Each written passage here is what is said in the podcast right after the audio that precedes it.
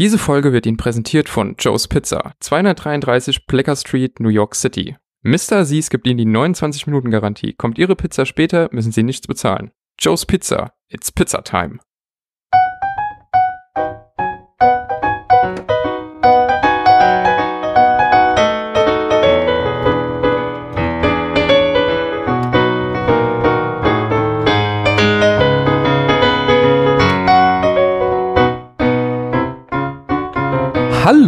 Hier spricht Daniel.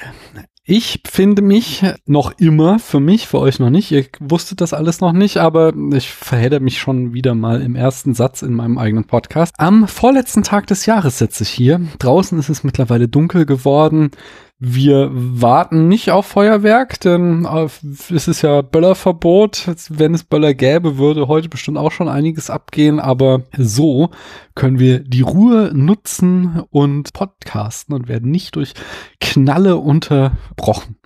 Heute reden wir nicht über einen Film, wir reden nicht über fünf Filme, wir reden nicht über 15 Filme, wir reden nicht über äh, dreimal drei, drei, vier, zwölf. Oh Gott, also wir reden über, wir reden über mehr Filme als, also ich mache euch eine Letterbox-Liste, ganz einfach. das werden sehr, sehr viele Filme, denn heute, ihr kennt das schon noch vom letzten Jahr, wenn ihr da schon zugehört habt, geht es um die besten Filmentdeckungen des Jahres 2021. Und das mache ich, wie auch schon im vergangenen Jahr, nicht alleine. Dieses Mal habe ich mir äh, teilweise schon bekannte, teilweise, also ihr kennt sie alle schon, aber teilweise in dieser Form der Show bekannte und teilweise neue Stimmen eingeladen. Und ich frage ins Internet hinaus, hallo ihr da drüben, wer seid denn ihr? Und ich würde sagen, wir fangen jetzt diesmal rückwärts an. Die Person, die am weitesten hinten im Alphabet steht. Hallo du da drüben, wer bist denn du? Guten Tag, ich bin der, der am weitesten hinten im Alphabet steht. Und mein Name ist Max. ich bin von der Wiederaufführung, dem Podcast. Oder ich arbeite auch im Kino in Rostock im Lichtspieltheater Wundervoll, was aktuell noch geschlossen ist mal wieder. Aber das ist eine andere Geschichte. Hallo. Also es ist nicht lustig, es ist sehr, sehr traurig, nur weil ich da jetzt so grenzdebil reingelacht habe. Also so. Nein, nein, nein. Christian, sag uns du, oh Gott. ich versaus. Ich sag mal Hallo du da, mir gegenüber. Wer bist denn du? Ja, ich bin Christiane und Leute, die dieses Format hier schon mal vor einem Jahr gehört haben, kennen mich schon. Das ist korrekt. Und hallo du da drüben in Rostock. Wer bist denn du anderes? Ja, hallo, hier ist die Kali und ich bin Max bessere Hälfte sozusagen im Wiederaufführungs- und Serienoase-Podcast. Und im echten Leben. Und im echten Leben, ja. Also ihr habt es schon so halb gesagt, aber ich sag's, frag's trotzdem nochmal, woher aus diesem wunderschönen Internet könnte man euch denn kennen? Max, fang du doch nochmal an. Vom Podcast Wiederaufführung, alte Filme neu entdeckt, auf wiederaufführung.de und in jedem guten Podcatcher immer und gratis erhältlich oder von Twitter als mmexx88 und bei Instagram habe ich auch einen Account. Ich habe auch noch einen Facebook-Account. Wow, den nutze ich nicht mehr. so richtig. Christiane, woher könnte man dich kennen? Und hast du auch noch einen Facebook-Account? Ich habe schon seit Jahren keinen Facebook-Account mehr, aus guten Gründen. Ähm, mich findet man bei Twitter unter christianartig und ja, bei Instagram unter einem Titel, den ich gerade nicht kenne.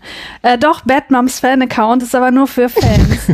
ähm, ansonsten kennt man mich von diversen Podcasts. Äh, ich kann ja diesmal auf Science Shivos aufmerksam machen.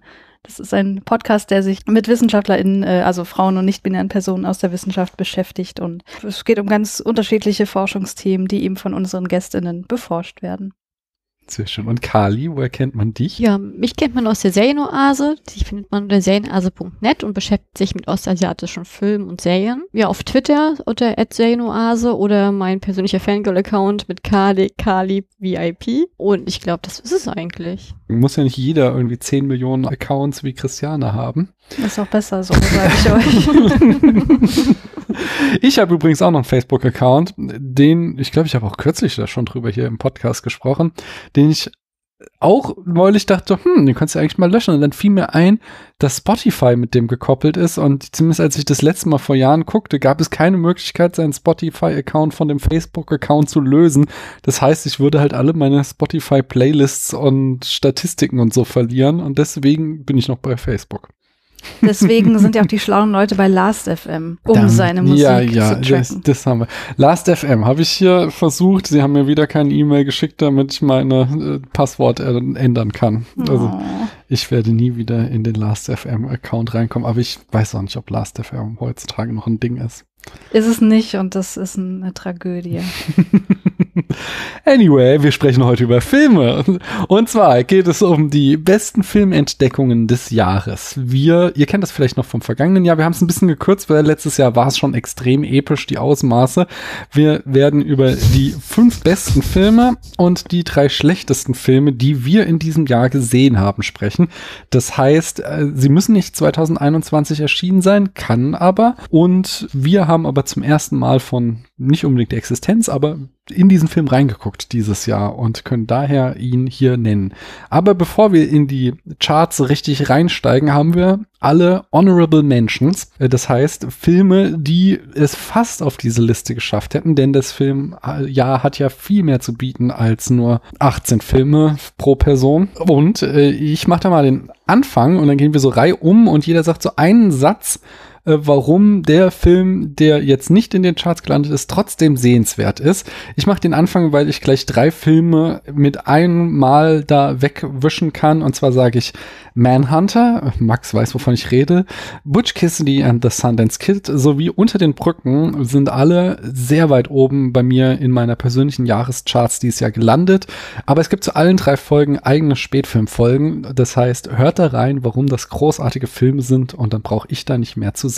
Kali, sag du uns doch mal deine erste Honorable Mention. Meine erste Honorable Mention ist Wild Mountain Time. Das ist ein irischer, atmosphärischer ja, Provinzliebesfilm mit einem sehr gelungenen Twist, der sozusagen dafür sorgt, dass man diesen Film am Ende entweder absolut liebt oder absolut hasst. Ja, ähm, ich habe ja laut Daniel dieses Konzept der Honorable Mentions ein bisschen falsch verstanden. Deswegen sind jetzt hier auch Filme drin, die eigentlich in meine Top 5 gehören würden, die aber woanders schon besprochen wurden, wie Daniel das auch äh, gerade schon angeteasert hat, oder wo ich denke, dass darüber schon so viel gesagt wurde, dass ich da jetzt nicht noch extra großartig Werbung für machen muss. Und der erste Film, den habe ich tatsächlich dieses Jahr das erste Mal gesehen, dafür aber schon dreimal mittlerweile, ist In the Mood for Love von Wong Kar Wai. Hört euch die Spätfilmfolge dazu an. Sehr schön. Ich äh, fasse in meiner ersten Honorable Mentions Runde die asiatischen Beiträge zusammen und dann nenne ich alles Filme, die ich dieses Jahr tatsächlich zum ersten Mal erst gesehen habe. Sympathy for Lady Vengeance von Park Chan-wook, Infernal Affairs von Andrew Lau und Feuerwerk am helllichten Tage von Yao Jinan. Alles drei sehr schöne Beiträge. Was heißt schön? Manche sind auch ziemlich abgründig, aber genau deswegen auch äußerst faszinierend und sehenswert. Kali, du hast du noch eine ehrenwerte Erwähnung? Ich habe sogar noch acht. Ja, dann, dann nenn uns doch noch mal eine. Ich habe mir noch rausgesucht Escape from Pretoria, ein südafrikanischer, spannend gestalteter Gefängnisfilm über inhaftierte Studenten im Kampf gegen die Apartheid in, Süda ja, in Südafrika äh, mit einem grandiosen Jenny Radcliffe in der Hauptrolle, der mich von Anfang bis Ende gefesselt hat. Ich habe also den Film nicht gesehen, aber ich habe noch eine Sache vergessen zu erwähnen, die ich noch jetzt unbedingt einführen muss, nämlich wenn jemand von uns einen Film nennt, der bei jemand anderem noch später heute Abend eine Rolle spielen wird, dann hat die andere Person das Recht, hier Veto zu rufen und dann sprechen wir erst später über den Film. Aber schöne Empfehlung dennoch, Kali. Max, du bist als nächstes dran. Ich habe heute nur einen Dokumentarfilm dabei und das ist ein Film, der heißt auf Deutsch Kollektiv. Ein Film, zu dem man nichts essen sollte, denn spätestens wenn die Maden im Gesicht aufgedeckt werden, ist man völlig mit durch bei diesem Film über das Versagen und die Korruption im rumänischen Gesundheitssystem. Und äh, ein Film so erschütternd wie, wie augenöffnend, ganz große Anguckempfehlung. Ich weiß nicht, ob er gerade in irgendeiner öffentlich-rechtlichen Mediathek mal wieder rumlungert und da zu finden ist Kollektiv von Alexander Nanau. Sehr schön. Christiane. Ja, mein nächster Film bei den Honorable Mentions ist Magic Mike XXL von Steven Soderbergh. nee, der Steve Soderbergh ist nur Kameramann gewesen. Ach so, sorry. Aber der Regisseur hat sonst nichts mehr gemacht. Ich habe den Namen auch schon wieder vergessen. Naja, dieser Film ist auf jeden Fall einfach nur wholesome und deswegen sollte man sich den angucken, wenn man an der Welt verzweifelt. Und man kann ihn auch wirklich gut gucken, wenn man Tanzfilme nicht mag. Man kann ihn auch gucken, wenn man Tanzfilme mag. Auch das, ja. Allein die Tanzsequenz in diesem Supermarkt oder was es ist, das ist so großartig. Ich empfehle Under Sandet, Unter dem Sand von Martin Sandfleet aus dem Jahr 2019. Dort müssen Nazi-Soldaten nach dem Zweiten Weltkrieg an einem dänischen Strand Minen räumen, aber es, da die Nazis am Ende des Krieges nur noch wenige Leute hatten, sind das halt alles so Teenager und der Kommandant, der das kommandiert, hasst sie anfangs und lernt sie dann aber langsam äh, Sympathie zu denen aufzubauen. Und das, du machst diese Reise mit. Und das Ganze ist aber halt äh, ständig, äh, bist du auf unglaublicher Spannung, weil du halt siehst, wie diese Minen freigelegt werden und die ganze Zeit die Gefahr besteht, dass jemand, den du da gerade lieb gewonnen hast, halt gleich zerfetzt wird. Das ist ja, deswegen sehr sehenswert. Daniel, Bonusrunde. Weißt du den englischen Titel von Unter dem Sand? A Land of Mine. Oh ja. Punkt, Punkt kriegst du. danke, danke. Christiane. Mein nächster Film ist Point Break von Catherine Bigelow. Stimmt das diesmal? Aus dem Jahr 1991? Max stimmt, ne? Ja. Also das Jahr bin ich mir jetzt 100 nicht, auch nicht 100%, aber ja, ja, ja, ja, ja, ja. Ja, ist ein grandioser Actionfilm mit einem unfassbar gut aussehenden Keanu Reeves. Also, äh, was soll ich dazu noch sagen? Sollte man sich auf jeden Fall angucken. Max, hast du eine?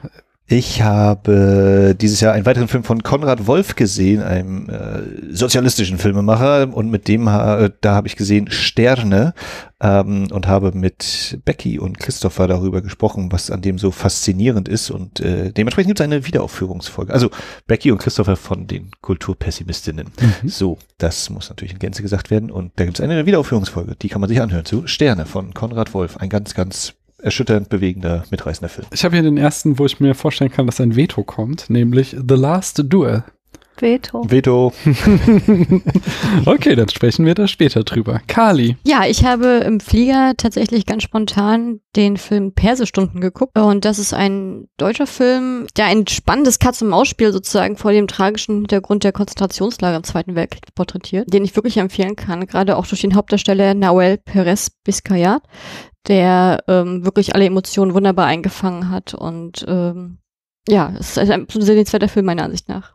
Nice. Max, du bist dran. Ich habe dieses Jahr Bertrand Mandicos Les Garçons Sauvages, Wild Boys erstmals gesehen und ähm, wer sich unkonventioneller Filme nicht äh, verschließt, der sollte einen Blick riskieren, ein bunter Farbenrausch, ein Spiel mit Identitäten und ein, ein, ein sehenswertes Stück Film, Wild Boys. Wer ist als nächstes dran? Ich bin als nächstes dran.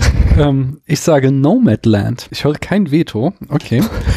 Das finde ich jetzt schon fast erstaunlich. Aber ich sag mal so, ich mag, wie Chloe Zhao in diesem Film die Assoziation zwischen dem, der Western Frontier aufmacht zur Pionierzeit und der Eroberung des Landes und wie sie da einen so eine Geschichte erzählt, dass hier ein Full Circle gemacht wurde, wo wir im Spätkapitalismus angelangt sind, dass Menschen wieder nomadisch durchs Land ziehen und äh, das Ganze in sehr vom Western inspirierten Bildern, ja, die, die eben an den Beginn dieses Landes sehr stark erinnern.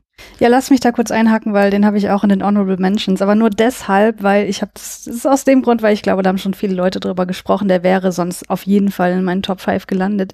Ich kann noch mit ein paar Allgemeinplätzen um mich werfen. Ich finde, das ist ein melancholisches Meisterwerk über Trauer, Selbstbestimmung, Kapitalismus, Freiheit und die Schönheit in den Kleinigkeiten des alltäglichen Lebens. Sehr schön. Kali, deine nächste ehrenwerte Erwähnung. Ich habe den Film Silver Skates ausgewählt. Das ist ein im ersten Moment äh, russisches Märchen sozusagen erscheint. Das ist eine Liebesgeschichte, die ähnlich dem Anastasia-Mythos mit einer starken Gesellschaftskritik gegen die äh, Oberklasse sozusagen aufwartet, aber gleichzeitig halt auch mit wunderschönen Landschaftsaufnahmen, vor allem Städteaufnahmen in, in dieser äh, verschneite Winteratmosphäre schafft, ähm, die mir ein ganz wohlig warmes Ge ja, Gefühl ums Herz geschafft hat. Du musst erwähnen, Eislaufen. Und äh, Eislaufen, ja, und Silver Skates wegen dem Eislaufen auf, auf jeden Fall im Fokus, ja, tatsächlich. Max. Wir bleiben in Russland, allerdings gehen wir ein bisschen in der Zeit zurück. Elem Klimovs Komm und Sie und ja, ich kann nicht so wirklich russisch, Idi Smotri heißt oder so ähnlich, ähm, habe ich dieses Jahr erstmals gesehen und durfte den auch noch vorführen im Kino. Ein ein Großwerk aus Schlamm, Verzweiflung und den, den Gräueln des Krieges. Hm, krasser so ungefähr. Film. Ja, auf jeden Fall. Kali, du bist wieder dran. Ich habe noch den dänischen Film Der Rausch. Äh, mit. ach, äh, Moment, Moment. Äh, den habe ich auch hier in den äh, Honorable Mentions, also mach mal. Ja, also das ist für mich ein, äh, eine wunderbar schwarzmoorige Al Alkoholismusstudie, die extrem zum Nachdenken anregt und ich glaube von Zuschauer zu Zuschauer ganz unterschiedlich sozusagen wahrgenommen und interpretiert wird am Ende. Ja, ich würde sagen, der schafft es sehr nuanciert, sowohl die Freuden als auch die Leiden des Alkoholgenusses bzw. Missbrauchs darzustellen, ohne den Zeigefinger zu erheben. Mhm. Max, Wir haben dieses Jahr Disney Plus an unsere Seite bekommen und ich habe mich verloren im Katalog der, ich weiß gar nicht, 80er, 90er Jahre Produktionen, die wahrscheinlich eher aus der Fox-Runde kommen. Und da war dabei The Hand That Rocks the Cradle von Curtis Hanson, die Mm. Hand an der Wiege. Mhm. Und äh, ich kannte den nicht und war total angetan von diesem, ja, fast schon Kammerspielartigen drei, vier, fünf Personenstück eigentlich so. Ich weiß gar nicht, wie ich das empfehlen will. äh, 90er Jahre Thriller, die total ruhig und, also ne, nicht entspannt, die total ruhig daherkommen, aber äh, ganz zielgerichtet sind. Ohne, ohne große Bui, Wum, Balla, Balla oder sonstige Momente, sondern wirklich so richtig schön straight, ja, Erwachsenenunterhaltung nenne ich es jetzt mal. Mhm. Die Hand an der Wiege. Habe ich auch seit den 90ern nicht mehr gesehen. Interessant. Ich habe The Green Knight. Ich höre kein Veto. Ich habe dem im Kino, nach dem Kinobesuch nur, nur dreieinhalb Sterne von fünf möglichen gegeben. Aber ich habe dann gemerkt in den letzten Monaten, wie viel ich noch so darüber nachgedacht habe. Und das ist so ein Film, den, ich freue mich schon darauf, den nochmal zu sehen, weil der sehr gewachsen ist, so in meiner Retrospektive. Der ist einfach, ja, er hat sehr starke Eindrücke hinterlassen. Deswegen ist er hier bei mir gelandet. Christiane, du bist dran. Ich würde gern was sagen zu The Last Black Man in San Francisco Mhm. von Joe Talbot aus dem Jahr 2019. Ähm, Max, du hast gerade schon das Wort Kammerspielartig erwähnt. Das würde ich hier auch wieder anbringen. Ich würde sagen, das ist eine oft Kammerspielartige Träumerei über Gentrifizierung, Rassismus und die Black Experience. Und die empfehle ich besonders im Double Feature mit Sorry to Bother You. Mhm. Max, du bist dran. Ich habe noch drei Titel und der drittletzte hier ist Across 110th Street von Barry Shear und das Jahr habe ich mir nicht dazu geschrieben, ich glaube von 1972, ist dieses Jahr erschienen von Wicked Vision in der Black Cinema Collection, oberflächlich ein ja, Kriminalfilm, Polizeifilm, äh, Spätfilmhörende werden darüber vielleicht in der nächsten Folge noch mehr hören und der hat bei mir richtig eingeschlagen, ist so ein Stück äh, italienische Mafia in New York gegen äh, halt die Schwarzen, äh, People of Color und Rassismus an der Tagesordnung, Gewalt, Drogengeschäfte, die Loyalitäten wandeln sich, ähm, alles genau das, was ich mit tollen Polizeifilmen verbinde, Across 110th Street. Kali. Ich habe ähm, Raya und der letzte Drache ausgewählt. Ich bin ein Mensch, der normalerweise keine Animationsfilme guckt oder Trickfilme irgendwie so gerne mag, schon seit Kindheit an nicht. Und das war der erste Film, den ich in Korea im Kino geguckt habe tatsächlich. Und ich weiß nicht, ob es daran liegt, dass ich ein Faible für Drachen habe als, als äh, Mythologiegestalten, aber dieser Film war von Anfang bis Ende wunder, wunderschön.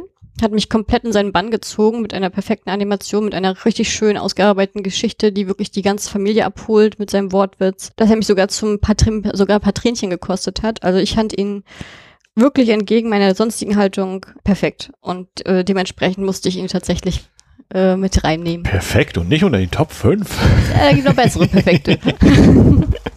Ist interessant. Ich habe den auch mit meinen Kindern gesehen. Ähm, ich fand ihn jetzt nicht irgendwie katastrophal schlecht oder so, aber ich, ich gucke halt auch äh, durch meinen Nachwuchs mehr Animationen und da hatte ich dieses Jahr andere, die weiter oben landen. Aber ich glaube, ich habe auch keinen in meiner Top-Liste. Womit ich nicht sagen will, dass das eine schlechte Wahl war. Anyway, ich sag doch mal, wer ist denn als nächstes dran? Äh, Christiane, du bist dran. Ich nehme an, dass wir über Promising Young Woman noch sprechen werden, oder? Veto. Veto. Gut, dann gehe ich gleich weiter zu Never Rarely, Sometimes Always. Ist auch bei mir ein Honor- Honorable Mention, von daher gerne. Ja. Okay, von Eliza Hittman aus dem Jahr 2020.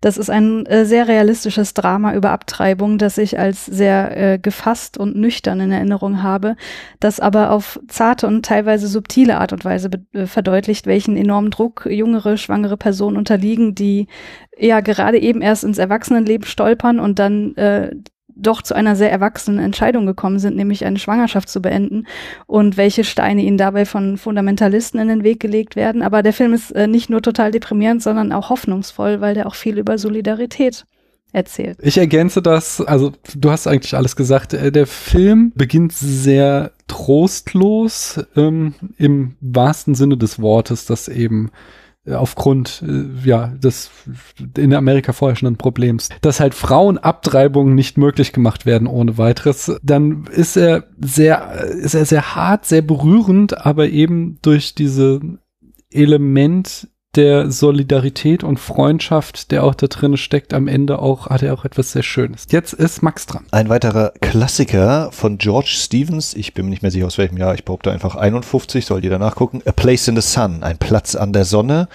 Und jetzt komme ich gerade nicht auf den Hauptdarsteller, gucke meine Frau mal ganz schnell an. Wie heißt nochmal unser Kollege aus äh, The Heiress, die Erbin? Aus Montgomery Cliff? Montgomery Clift, ähm, ja, der hier quasi genau die gleiche Rolle spielt wie bei The Erbin, der ja mittellos, leicht schwindlerische Typ, der versucht äh, in die High Society zu kommen und ganz großes Drama ist das. A Place in the Sun, ein Platz an der Sonne, ist jetzt auch, glaube ich, dieses Jahr frisch auf Blu-ray hierzulande erschienen. Kali. Ich habe noch den Film The Box. Das ist ein koreanischer Film, der dieses Jahr in die Kinos kam. Das war auch der erste und einzige Film, den ich in Korea im Kino gesehen habe, ohne Untertitel und das wunderbar geklappt hat. Und dieser Film widmet sich einer Heilungsgeschichte für einen, sag ich mal, Musiker mit Lampenfieber, der halt immer in Ohnmacht fällt, sobald jemand ihn sozusagen singen sieht. Ähm, ist tatsächlich, ich glaube, so lustig, es, nicht lustig es klingt, es ist wirklich sehr dramatisch angehaucht. Und dieser Film ist eingebettet in einen Roadtrip durch alle äh, großen Städte in Korea mit ihren ganzen wunderschönen Landschaftsaufnahmen und ihren ganzen Sehenswürdigkeiten tatsächlich. Der, was eins wunderbar auch als Reiseempfehlung dienen kann und was vor allen Dingen auch als das i-Tüpfelchen auf dem Ganzen ist, ist einfach, dass er wunderschöne Cover von amerikanischen, sag ich mal, Hits sozusagen gebracht hat. Max. Mein letzter Honorable Mention ist Zensor. Hat den noch jemand? Nein? Ernüchternd.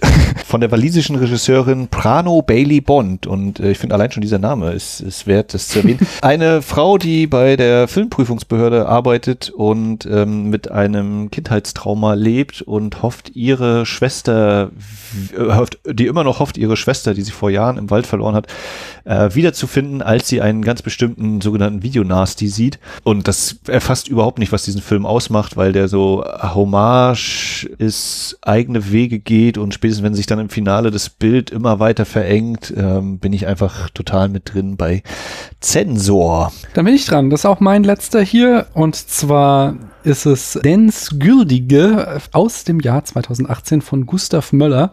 Das ist die dänische Variante und das dänische Original von The Guilty, der dieses Jahr von Netflix geremaked wurde. Den Netflix Remake habe ich nicht gesehen, ich habe nur diesen Film gesehen. Es ist ein Thriller, der komplett am Telefon spielt, nämlich ein Mann beim der Notrufzentrale wird angerufen und äh, führt nur ein Telefonat, an dem er äh, an einer Entführung quasi partizipiert. Und es ist trotzdem, war es der spannendste Film, den ich dieses Jahr gesehen habe. Wenn ich jetzt richtig sehe, hast du und Kali, ihr habt noch weitere. Ich habe noch zwei. Wie viel hast du noch, Kali? Ich habe auch noch zwei. Na, das trifft es ja hervorragend. Dann Christiane, sag uns doch nochmal ein. Ja, ich habe noch einen Film gesehen, über den muss man eigentlich auch nicht mehr sprechen, aber ich dachte, ich kann den auch nicht ignorieren. Äh, ich habe dieses Jahr zum ersten Mal Joint Security Area von Park Chan-wook gesehen und habe da auch bei Kino Korea drüber gesprochen. Den habe ich mir nicht angeguckt, weil der so gehypt wurde und ich mag Hypes nicht. Aber ich muss auch eingestehen, dass es ein wunderschöner Film ist über Freundschaft, die gesellschaftlich indoktrinierten Hass überwindet. Hm. Kali. Ja, ich habe auch einen koreanischen Film und zwar ist das Vanishing Time. Dieser Film ist mit meinem absoluten Lieblingsschauspieler Gangdong Won. Dementsprechend musste ich ihn auch mit reinnehmen. Und im Prinzip, das ist ein Fantasy-Drama, das sozusagen das sich darum handelt, dass ein paar Schulfreunde sozusagen im Wald spielen und, und durch einen ich sag jetzt mal magischen Event, werden zwei in, sag mal, in einen Zustand befördert, wo die Zeit sozusagen still steht. Also sie altern weiter, aber die ganze Welt ist still und keiner ist mehr da und nach 10 oder 15 Jahren wird dieser Bann gebrochen und er sucht dann sozusagen seine beste Freundin von damals auf, die halt immer noch ein Kind ist und dann halt die Frage aufwirft, obwohl sie beste Freunde ihr Leben lang waren und für den einen die Zeit still gestanden hat und die anderen nicht, dürfen sie noch befreundet sein oder ist es dann unethisch? Äh, fand ich äh, einen sehr spannenden Weltenentwurf tatsächlich. Ich möchte ganz kurz dazu ergänzen, der lief tatsächlich mal in Deutschland und zwar beim Kinder- und Jugendfilmfestival Schlingel. Und jetzt bin ich gerade nicht mehr sicher, ob das in Gera ist oder in wo Chemnitz. Immer, aber Chemnitz, siehst du? Ja. Da lief der immer vor ein paar Jahren tatsächlich. Hm. Christiane, deine letzte ehrenwerte Erwähnung. Das ist ein typischer Christiane-Film, nämlich Pieces of a Woman von Cornel Mundrukshow aus dem Jahr 2020. Und das ist äh, tatsächlich kein Film, den ich uneingeschränkt empfehlen kann, weil er explizite Darstellungen von Gewalt gegen eine Frau durch ihren Partner enthält, der auch noch von Shia LaBeouf gespielt wird. Aber was mich auch noch, äh, was mich komplett überzeugt hat, ist die Schauspielleistung von Vanessa Kirby, die spielt hier die Hauptrolle, die sehr zart und berührend die Empfindung und Verletzung einer Frau darstellt, die die Verarbeitung einer Krisensituation mit sich selbst ausmacht. Und ich spoilere jetzt nicht, was da. Äh, und es enthält die intensivste Szene einer Geburt, die wahrscheinlich jemals im US-amerikanischen Kino äh, gemacht wurde. 20 Minuten lang. Wow. Kali, du nochmal. Also ich nehme genau das Gegenteil jetzt. ich denke, ich senke jetzt mal ein bisschen das Niveau und gebe jetzt sozusagen ein, für die weibliche Hörerschaft vor allen Dingen eine Empfehlung ab. Und zwar ist es der philippinische Film Can't Help Falling in Love. Das ist eigentlich eine, ich sag jetzt mal, eine Liebeskomödie, die mit allen möglichen Tropes und Klischees sozusagen gepflastert ist, aber so gut funktioniert, weil die Darsteller es so gut rüberbringen mit ihrem ja, mit ihrer Annäherung von, ich sag jetzt mal, von Hast du Liebe. Oh, das ist schon ganz schön doll, aber. Ja. ähm, und vor allen Dingen haben sie wunder, wunderschöne Landschaftsaufnahmen, die wirklich, so, die einen sofort dazu bringen möchten, in den Flieger zu steigen. Und das ist sozusagen, wenn es mir schlecht geht oder ich irgendwie traurig bin oder grübel, dann gucke ich mir diesen Film immer an, weil der mich immer auf andere Gedanken bringt, weil der einfach für mich so in dem Ablenkungspotenzial einfach perfekt ist. Und falls Clara von der Lilly Elbe Bibliothek gerade zuhört, Can't Help Falling in Love, ein philippinischer Film, müsste bei Netflix rumliegen und da gibt es auch eine Transperson. Ja, genau. Aber das hast du in philippinischen Filmen und Serien immer. Ja, aber sie sammelt, glaube ich, alle möglichen. Achso, dann müssen sie ja bei Thaiser-Produktion ähm, Paradies sein. Anyway. Ja. ja, das war's, oder? Das waren unsere ehrenvollen Erwähnungen, äh, falls nicht noch jemand jetzt hier ich schreit. Und damit kommen wir zum Hauptpunkt dieses Abends, nämlich zu den Top 5 auf dem Platz 5. Und ich nehme mir mal das Recht heraus, wieder zu beginnen. Und zwar habe ich ja dieses Jahr, äh, ich mache ja immer so gewisse Film-Challenges wo ich mir selbst Aufgaben stelle von einer bestimmten Art von Filme, die ich gucken will. Das war zum Beispiel 2020, da habe ich bei der 52 Films by Women Challenge mitgemacht und 2021 habe ich mir gedacht, hm, schaust du doch mal alle Hitchcock-Filme. Ich habe es noch nicht geschafft und aber ich habe alle bis jetzt Mitte der 40er Jahre geguckt und ich sag mal, äh, man braucht auch viel Leidensfähigkeit, so besonders irgendwie so, ich glaube, so in den 20er Jahren, da wird's mal so richtig übel, wenn so laut ein mittelmäßiges Melodram nach dem anderen kommt. Aber es waren jetzt auch schon einige Knaller dabei.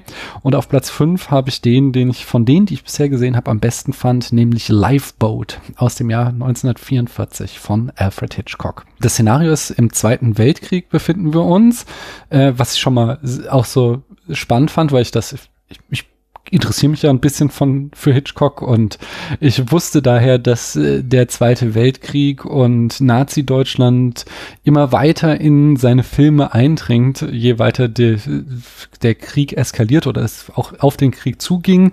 Das fängt bei The Man Who Knew Too Much ähm, mit so einer ganz vorsichtigen äh, ja, Hitler-Metapher an und wird dann halt immer stärker und das, das jetzt mal auch nochmal wirklich zu sehen, indem ich die Filme chronologisch schaue, war spannend und Lifeboat ist da wirklich der Höhepunkt. Und zwar ist nach einem U-Boot-Angriff auf ein Passagierschiff, bei dem beide diese Schiffe gesunken sind, befinden sich zehn Menschen in einem Rettungsboot und von diesen zehn ist halt einer ein Nazi. Und der ganze Film dreht sich dann eben um die Frage, wie geht man jetzt mit diesem Mann um?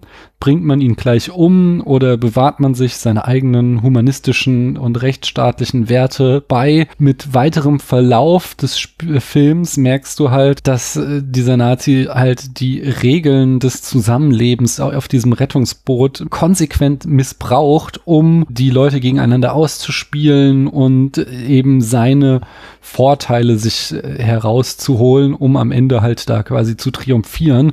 Und die Frage dann halt immer wieder, wie reagierst du auf so einen Menschen? Behältst du trotzdem weiter deine äh, demokratischen Prinzipien bei und versuchst ihn äh, ja in irgendeiner Form halt äh, demokratisch oder rechtsstaatlich oder humanistisch legitimiert zu behandeln oder wirst du irgendwann selbst zu, zu dem ja, Monster oder zu dem Willkürjustizler oder Justizlerin, die diesen Menschen in irgendeiner Form bestraft für das, was er da antreibt. Ja, der Film ist halt durch dieses, diesen, dass er ein Mensch ist, der systematisch und strategisch so die Regeln der Gesellschaft missbraucht, um die Menschen in dieser Gesellschaft gegeneinander auszuspielen, ist ja halt unglaublich aktuell, weil wir genau das halt mit Rechtspopulismus erleben und das schrumpft Hitchcock hier auf diesen Mikrokosmos, dieses Rettungsboot zusammen, die, äh, die Frage, die moralische, mit der du dich auseinandersetzen musst, wie gehst du mit solchen Menschen um? Du weißt, dass der nichts Gutes im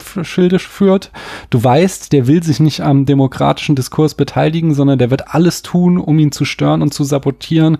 Aber was, ja, was bleibt dir letztlich übrig? Wie kannst du mit diesen Menschen umgehen?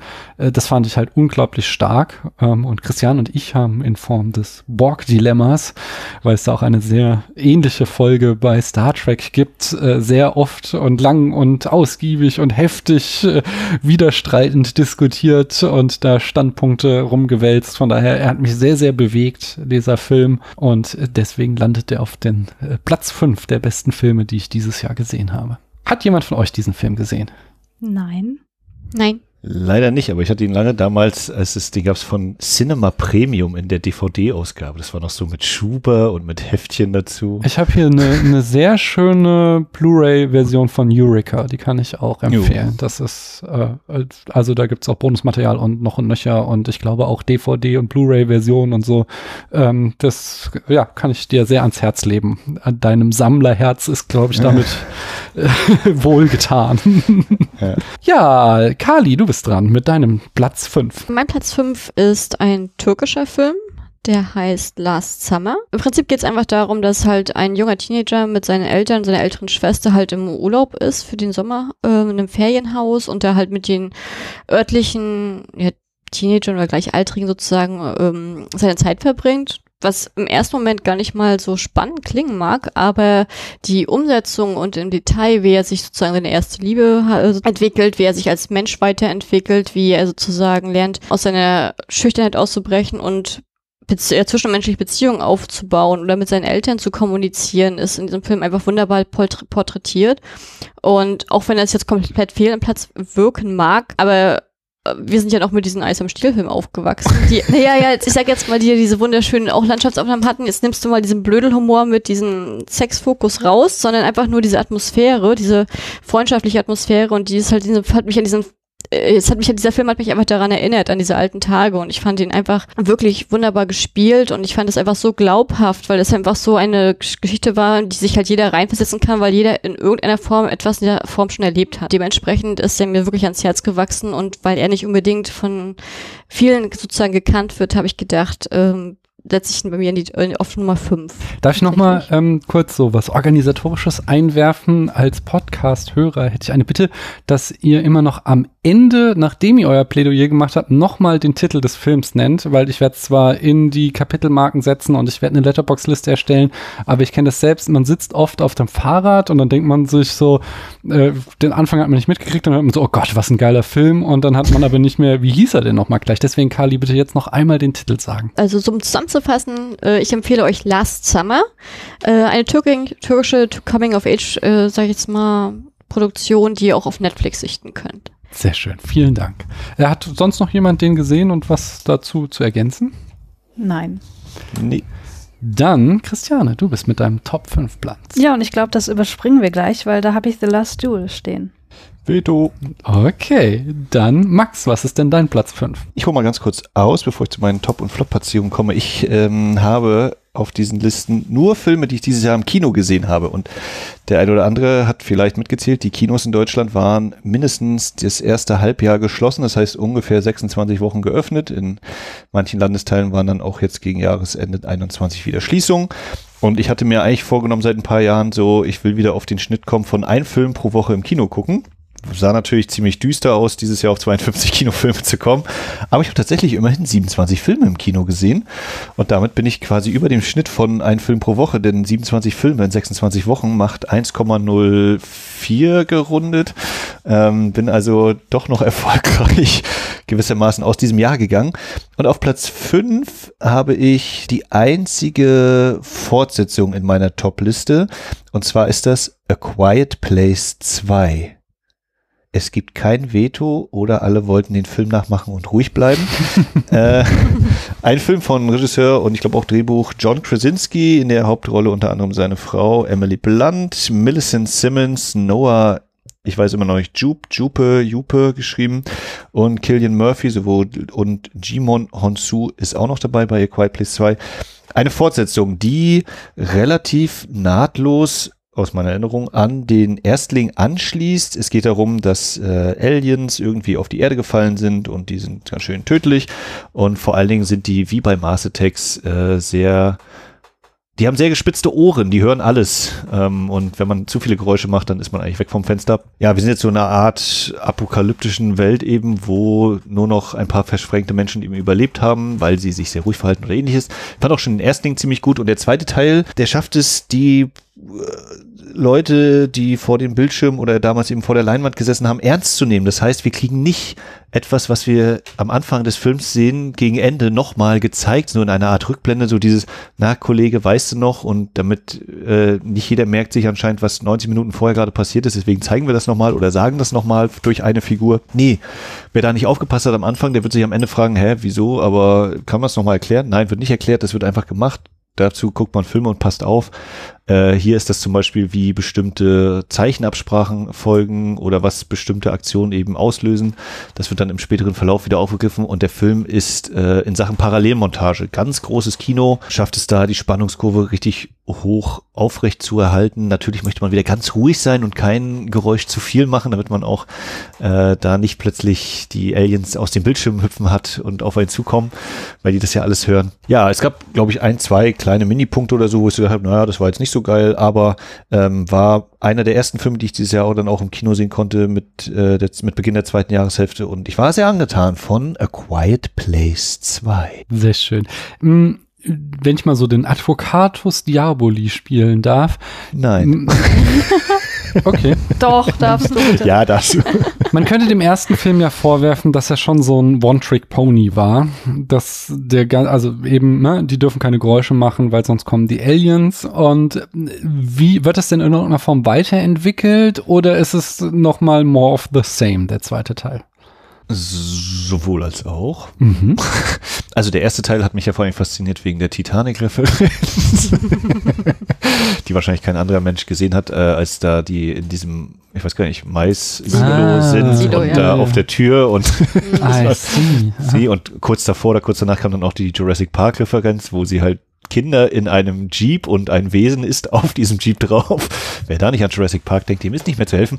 Ähm, aber das ist völliger Käsequatsch. Ähm, äh, also es geht natürlich weiterhin darum, dass die Aliens Sachen hören können und äh, der Film nimmt sich natürlich den Kniff, dass er, um auf eine gewisse Laufzeit zu kommen, äh, einerseits sozusagen die Vorgeschichte mit einbindet, weswegen John Krasinski, haben wir eigentlich Spoiler-Teil? oder? Also ich würde es gerne ungespoilert lassen, damit so. Okay. Aber du, willst jetzt auf Quiet Place 1, äh, ich weiß Es den, wäre, es wäre ein kleiner Spoiler für Quiet Place. ja, ich glaube, den 1, kannst du äh, spoilern, den Nicht, zweiten. nicht spoilern. alle über, ja, nicht alle überleben am Ende von Quiet, äh, Quiet Place und im zweiten Teil ähm, ist John Krasinski trotzdem nochmal dabei.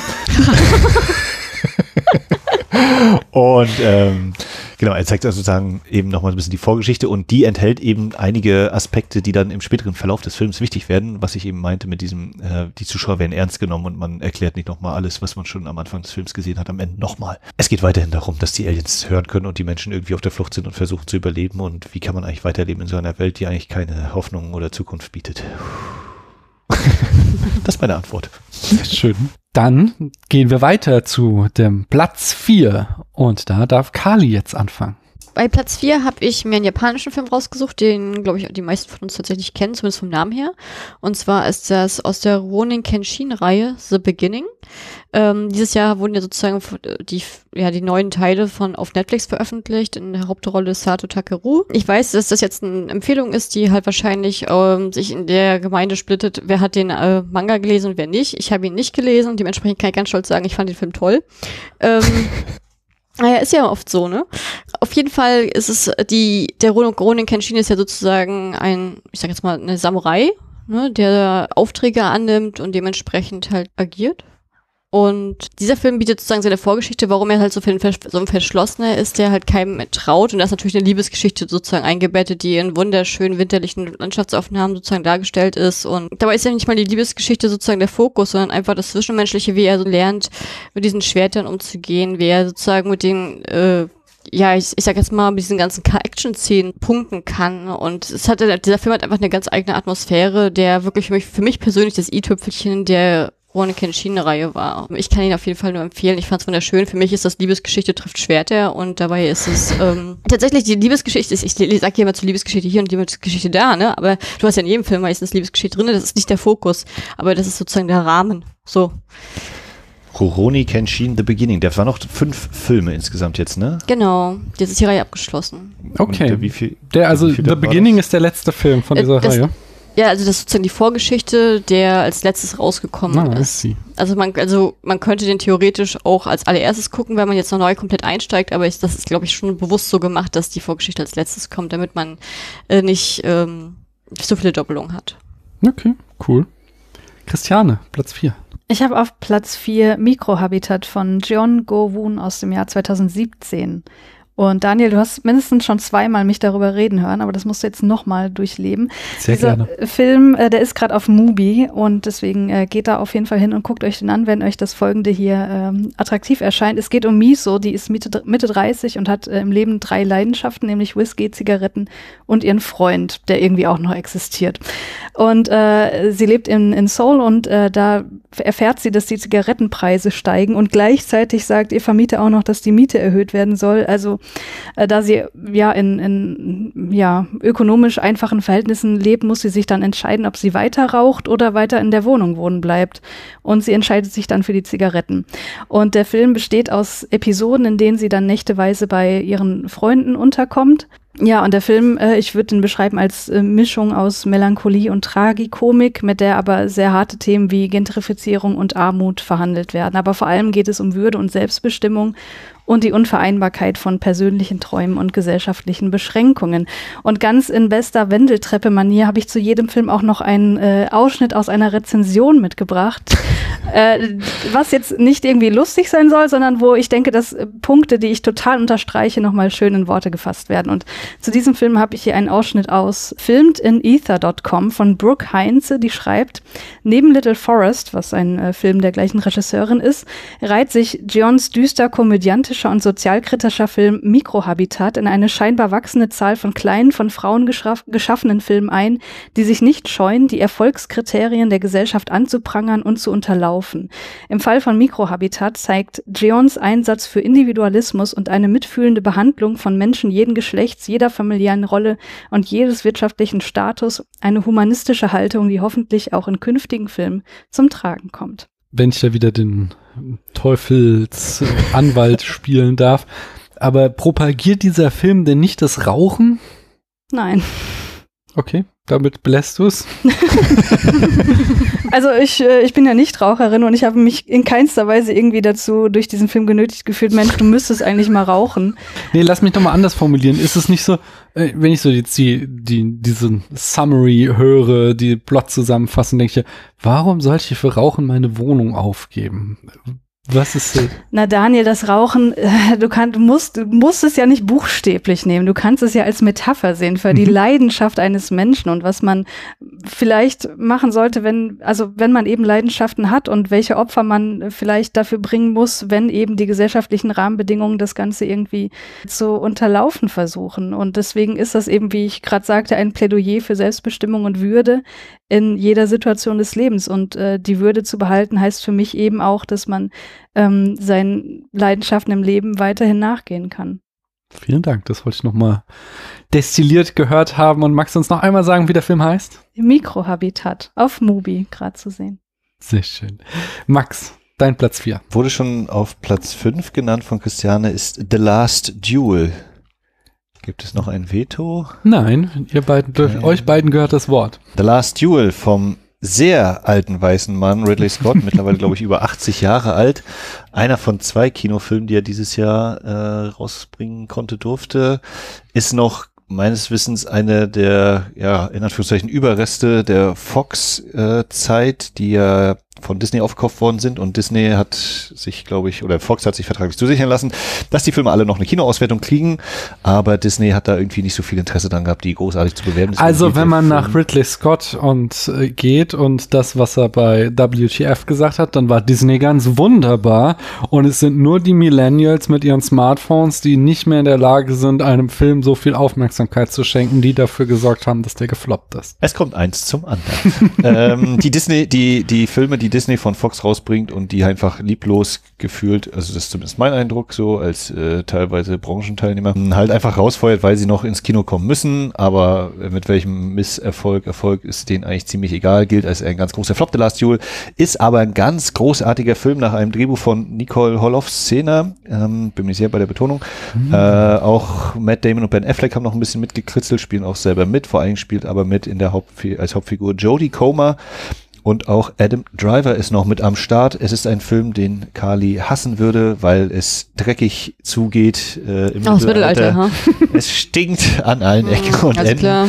Matt Ähm, Damon hat die schrecklichste Frisur auf dem Planeten. Gerade bei Matt Damon spielt auch mit. Matt Damon. Und Ach ben, Gott, ja, nee, das Film ist ein, ist ein No-Go für ben mich. Affleck bemüht sich auch, dass er nicht die schönste Frisur hat.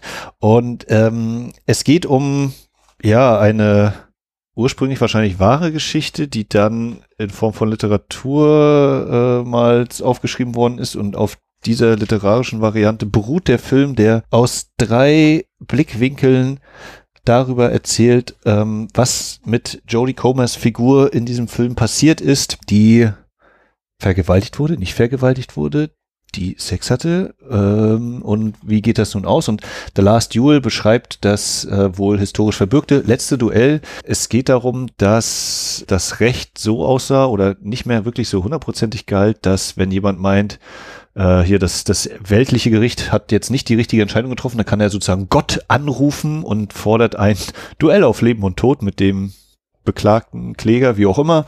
Und dann wird im 1 zu 1 eben sich die Birne eingeschlagen und derjenige, der am Ende noch lebt, äh, der hat dann eben göttliches Recht auf seiner Seite und ist im Recht.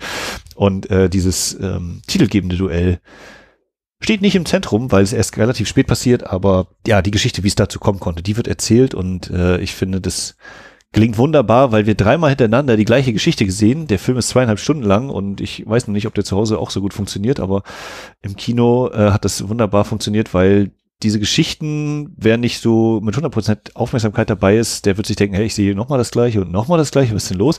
Aber genau die Nuancen, die, die Details, in denen sich diese Geschichten, diese Nacherzählungen äh, unterscheiden, das sind es, die diesen Film ausmachen und äh, die eben Figuren mit jeder weiteren Perspektive in einem anderen Licht erscheinen lassen und äh, obwohl es sich eben um eine Geschichte handelt, die im Mittelalter spielt, ist die natürlich, äh, hier kommt der erhobene Zeigefinger, der moralische, so aktuell wie eh und je. Äh, das geht um das Thema Vergewaltigung und was man sich als Frau da alles ausgesetzt sieht und da werden Sprüche abgefeuert, die eins zu eins eigentlich, ich der Meinung bin, die habe ich auch äh, in den letzten Jahren irgendwie im Zusammenhang mit anderen Vorwürfen allein schon äh, zum Thema Vergewaltigung gehört und also inszenatorisch oder die Geschichte ist hochspannend, schrägstrich interessant. Ähm, wir haben halt Ridley Scott, der einfach weiß, wie man sowas in Szene setzt und Mini, ja, Mini bis großer Spoiler für The Last Duel. Bei diesem letzten Duell gibt es dann aus meiner Sicht äh, den tödlichsten Blowjob der, äh, vielleicht tödlichsten Blowjob der Filmgeschichte, denn dann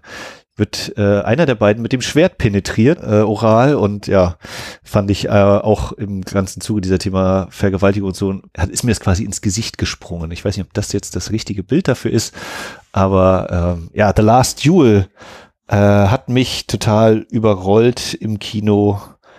Christiane, wie siehst du das denn? Ja, du hast vieles vorweggenommen, was ich eigentlich sagen wollte. Deswegen halte ich das jetzt kurz. Also ich finde, ähm, was Also besonders herausragend ist das, was du jetzt zuletzt genannt hast, was ich teilweise in Kritiken auch gelesen habe, was als negativ aufgefasst wird, eben, dass hier die Fäden von der Vergangenheit bis in unsere heutige Zeit zusammengeführt werden.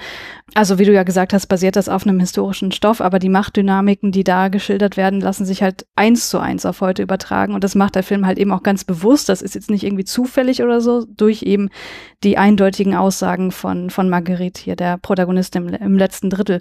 Und das macht es halt unmöglich, so als Zuschauer in so einen Haken hinter das Gesehene zu machen und zu sagen, ja gut, das war halt damals so, aber heute ja nicht mehr. Also das ist halt in keinster Weise irgendwie ein Wohlfühlfilm. Und äh, ich habe dazu auch wieder äh, was mitgebracht aus äh, Film Focus Reviews von Brian Eggert. Da schreibt er das folgende.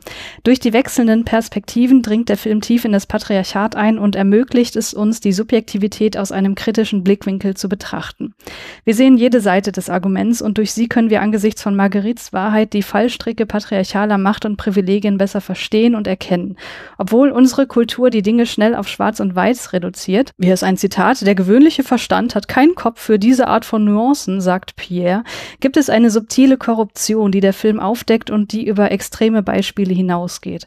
Bei toxischer Männlichkeit geht es nicht immer um Vergewaltigung oder offensichtliche Machtausübung über den Körper der Frau, manchmal geht es um subtile oder institutionelle, aber nicht weniger zerstörerische Verhaltensweisen gewesen.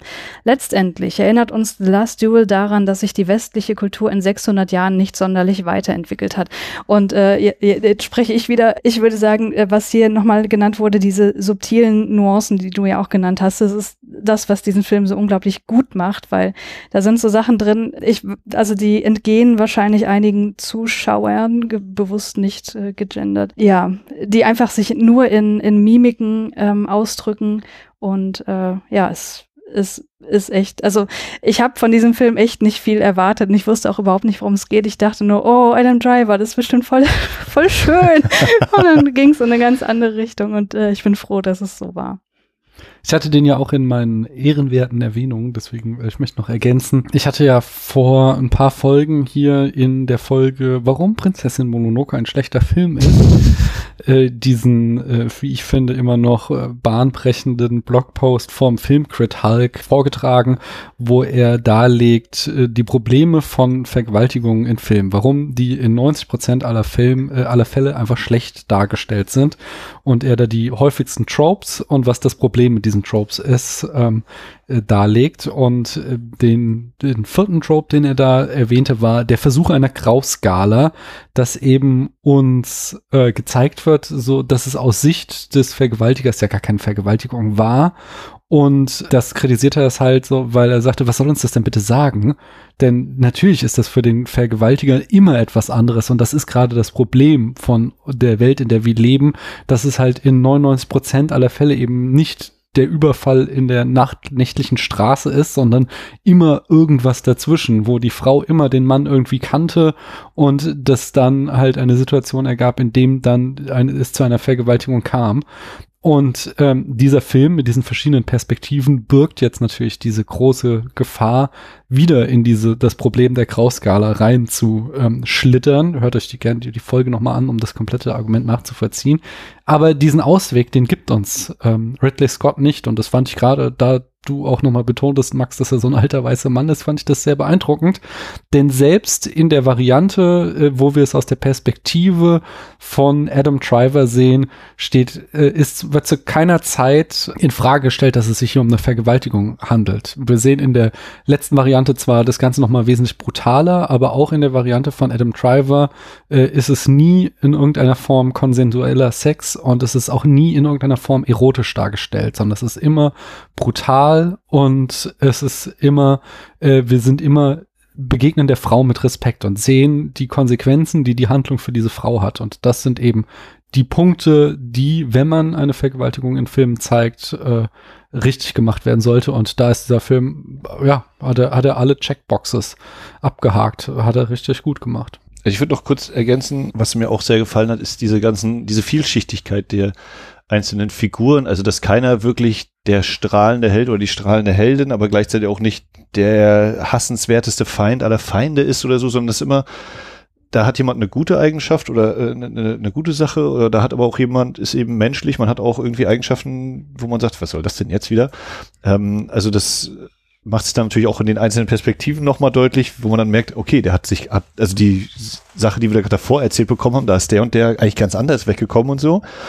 Und eine interessante oder eine, eine erwähnenswerte Sache hatte ich noch, ich bin in einem Forum unterwegs und da kam häufiger so als Kritikpunkt, dass der Film ja auch Stellung bezieht, was denn hier nun die Wahrheit ist. Es war im Kino leider ein bisschen doof bei der deutschen Fassung. Da hat man nämlich die Original, das originale Bildmaster nicht verwendet, sondern hat dann immer so einen sehr lieblosen Untertitel reingeklatscht, wo dann steht die Wahrheit nach XY, die Wahrheit nach XY und äh, dann eben die tatsächliche Wahrheit sozusagen. Und ähm, im englischen Original-Bildmaster, also wenn man jetzt bei Disney Plus The Last Duel schauen möchte, da hat man das originale Bildmaster, ähm, da ist das eben schön alles eingeblendet, nicht so lieblos, aber dadurch ist das auch doppelt aufgefallen und äh, ich habe mich mal gefragt, was das denn eigentlich bringen soll, wenn man jetzt, wenn der Film nicht Stellung beziehen würde und nicht sagen würde, das hier, von den Varianten, die wir jetzt gesehen haben, das ist die Wahrheitsvariante oder die, die ihr jetzt sehen werdet. Ich finde das eigentlich gerade gut, dass man eben sagt, doch, so ist es. Und bei allen Zweifeln und Widersprüchen oder Sachen, wo man sagen könnte, naja, aber äh, hat sich doch zu kurz, äh, zu, zu schöne Kleidung angezogen oder ne, hat doch schöne Augen gemacht und all diese, diese Ausreden und Umkehrung, dass man trotzdem ganz klar sagt, nee, nee, die Wahrheit ist trotzdem das hier. Punkt. Ähm, bei allen Zweifeln und, und sonstigen Sachen, äh, da brauchen wir überhaupt nicht dran rütteln. So ist das. Ja, aber das Ding ist ja, du bräuchtest das gar nicht, weil auch in der zweiten Iteration es eindeutig eine Vergewaltigung ist und es da kein, kein Rausreden gibt. Ich verstehe deinen Punkt, aber es wäre gar nicht nötig gewesen. Würde ich jetzt natürlich widersprechen. Ich, ich sehe ja, wie überzeugt, Schrägstrich Spiel äh, äh vorgebend Adam Driver tut und sagt, also ja, wir hatten Sex, aber es war halt keine Vergewaltigung. Und er, also ja, aber sie sagt ja trotzdem nein. Das ist doch der Indikator dafür. Naja. Ich habe natürlich auch minimal dran gezweifelt, ob er äh, tatsächlich das einfach nur sozusagen als Schutzbehauptung macht oder ob er, und das war dann irgendwie immer mehr, wuchs das so in mir, gerade bei der Verhandlung dann zum Schluss, dass er wirklich davon überzeugt ist. Ja, nee, nee, also wir hatten, wir haben da miteinander gehabt, aber es war eben keine Vergewaltigung äh, aus seiner Sicht. Dass er ich glaube, sich das, Ich glaube, gesagt, ich verstehe, was du meinst. Ähm, also, aber ich glaube, dass uns der Film da tatsächlich zwei Dimensionen zeigt. Er zeigt uns, wie Adam Driver das auffasst, aber er zeigt in der Bildsprache ähm, nimmt der Adam Driver nie im Schutz. Das war das, was ich eben meinte. Und das, äh, hm. da bin ich bei ganz bei Christiane. Naja, also ähm, ich finde es trotzdem ja, ja, ich, ich finde also, trotzdem auch einen guten Film oder gerade deswegen äh, finde ich es einen guten Film. Nee, also ich, ich weiß jetzt gar nicht, wie es wirken würde, wenn das in Anführungszeichen, in großen Anführungszeichen offen bliebe, was jetzt die Wahrheit, Wahrheit, Wahrheit ist. Ja, dann wäre es ein Scheißfilm, sorry. dann würde er ja genau diese Diskussion, die wir äh, aktuell für, führen, einfach nur äh, reproduzieren. Aber deswegen finde ich es halt so gut, dass er eben ganz Ich glaube, ihr widersprecht euch nicht. Das ist, du, du äh, bist nur der Meinung, ja, dass die Bilder das schon zeigen und Max fand nochmal besonders gut, dass es auch nochmal in dieser Texttafel eingeblendet wird, dass mhm. das jetzt die Ereignisse sind. Ich glaube, ihr seid da sehr dicht auf einer Wellenlänge. Na dann. Ja. Wir sind ja auch dicht bei den Platzierungen. Also, das war mein Platz 4 äh, nee, warte mal, ich, ich habe falsch, falsch Feld eingetragen. Mein Platz 4 äh, des Jahres 2021. The Last Duel zu sehen bei allen Leuten, die Disney Plus haben und in ein paar Tagen oder jetzt vielleicht schon mit der Veröffentlichung dieser Folge auch auf physischen Datenträgern erhältlich. Ich bin dran mit meinem Platz 4 und äh, thematisch gar nicht mal so weit entfernt und leider auch wieder zu dreckig für dich, Carly, tut mir leid, bin ich bei Lady Macbeth aus dem Jahr 2016 von William Oldroyd, den ich dieses Jahr zum ersten Mal gesehen habe. Und es war wieder so ein Film, Film, wo ich, ich glaube, erst eine Woche oder so, nachdem ich ihn geguckt habe, eine Letterbox Review geschrieben hat, weil der Film so in mir gearbeitet hat. Ähm, wir sehen Catherine, gespielt von Florence Pugh. Die wird im viktorianischen England unglücklich verheiratet und beginnt daraufhin eine Affäre mit dem Stallburschen Sebastian. Ich musste lange über den Film nachdenken. Er hat einfach so viele Dimensionen, die ich sehr beeindruckend fand. Ähm, der Film hat so Wille zum Stil, wie ich mal von Markus äh, vom E&U-Gespräch, diesen schönen, er hat sich das auch nicht ausgedacht, ich habe das nachgeschaut. Das hat jemand anders äh, erfunden, den Ausdruck, aber also der Film, man sieht halt einfach an jeder, in jeder Einstellung und an, an der Komposition, wie sich da jemand Gedanken gemacht hat und äh, eben nicht nur lieblos die Kamera draufgehalten hat. Wir haben gestern Abend, was, Feeling Minnesota geguckt, äh, einen Film mit Keanu Reeves, wo jemand immer nur ganz gedankenlos die Kamera irgendwie draufgehalten hat und es sehr viele sehr hässliche Shots gab und das ist hier halt gerade nicht der Fall, sondern alles selbst die schrecklichsten Bilder sind noch wirklich gut komponiert. Es geht um Macht und Unterdrückung in, also wie die Ehe eine, eine äh, Institution von Macht und Unterdrückung ist. Es geht aber auch ganz viel um weibliches Begehren. Gibt sehr viel Sex in dem Film, aber ohne Mel Gaze. Also man sieht Florence Pugh auch mal nackt, aber der liegt nie irgendwie der Fokus drauf, sondern es geht immer ganz, die Kamera ist auf ihrem Gesicht, die Kamera zeigt, wie, was sie will und nicht, was irgendwie die Männer rund um sie wollen. Und wenn Mel Gaze reingebracht wird, dann ist es wieder ganz strategisch, um wieder diesen Unterdrückungsaspekt zu zeigen. Und dann wird auch immer so Kontraste aufgemacht zwischen eben dieser Nacktheit als Element der Freiheit und dieser ganz strengen viktorianischen Kleidung und das Ganze klingt jetzt eben nach so einer Befreiungsgeschichte, aber genau das ist es nicht, sondern es kippt dann und wird immer zynischer und immer grausamer. Und am Ende, wo du am Anfang eben noch eine eindeutige Sympathie hattest für Catherine, bleibt am Ende einfach für niemanden in diesem Film ein Funken Sympathie übrig, sondern, ah, ich, ich komme nicht mehr drauf, ich habe so ein Buch von Emi Solar mal gelesen, ähm, wo es auch darum geht, wie ein Pärchen jemand umbringt und es ist, also ich sag nicht, dass hier sowas passiert. Ich möchte nicht spoilern, aber hier, hier passieren sehr, sehr schlimme Dinge in diesem Film und es wird alles, äh, also das wirkt alles sehr, sehr zersetzend und äh, niederträchtig und, und geht immer noch tief, schraubt sich immer noch weiter in tiefere Abgründe und ja, hat mich fertig gemacht, hat mich lange bewegt und deswegen mein Platz 4. Hat den jemand von euch gesehen? Ja. Und wie fandst du den? Ich glaube, ich habe den dreieinhalb Sterne gegeben, was so die Wertung ist für ja, war gut, aber ich weiß nicht so richtig. ähm, ich kann mich an das meiste, was du gerade gesagt hast, überhaupt nicht erinnern. Ich muss den einfach nochmal gucken. Hm. Ich fand also, äh, dass er wirklich sehr, sehr schöne und interessante Bilder hatte. Das ist mir auch damals schon aufgefallen. Ich habe vor allem dieses Color Grading im Kopf. Für mich ist der total olivgrün, dunkelblau hm. die ganze Zeit. Hm. Äh, aber an mehr kann ich mich nicht wirklich erinnern. Hm. Ja, mach das mal. Es ist ein wirklich guter Film. Lady Macbeth. Ja. Ich kann mich nur an das Poster erinnern. Das ist eine, einer der, äh, eine Unzahl an Filmen, die bei uns, äh, also ich arbeite ja im Kino, äh, die bei uns laufen, weil ich mir denke, ja, die muss ich auch noch gucken, die muss ich auch noch gucken. Zwei Monate später gucke ich dann wieder auf unseren Spielplan, denke so, nicht gesehen, nicht gesehen, ah, die muss ich auch noch gucken. Und ich erinnere mich, ähm, weil du gerade auch dunkelblau ja. gesagt hast, Christiane, äh, das Poster ist eben auch so, glaube ich, ein gelblicher Schriftzug gewesen und eben relativ blau. Ich weiß nicht, ob sie da Florence Pugh eben äh, Florence so Pugh hat ein dunkelblaues Kleid an, vorne einem genau. dunkelblauen Hintergrund. Ja. Mhm. Äh, Genau. Das war auch dann, äh, ich habe ich auch auf Letterbox damals geschrieben, ich glaube, nur wegen dieses Plakats ist der überhaupt auf meiner Watchlist gelandet, so, weil das hm. irgendwie, sie guckt auch so ganz eindringlich und irgendwie, hm, okay, was ist denn das? Ein Klick. und äh, hat mich dann äh, so, so komplett off guard erwischt, dieser Film. Ja, kommen wir zu Platz drei und jetzt darf Kali anfangen. Ja, Daniel, ich, wir hatten ja bei unserem letzten Podcast zusammen ähm, die Frage gehabt, ob ich Comic-Verfilmung mag. Und da habe ich dir damals gesagt, ähm, ich brauche sie nicht, aber ich schaue sie.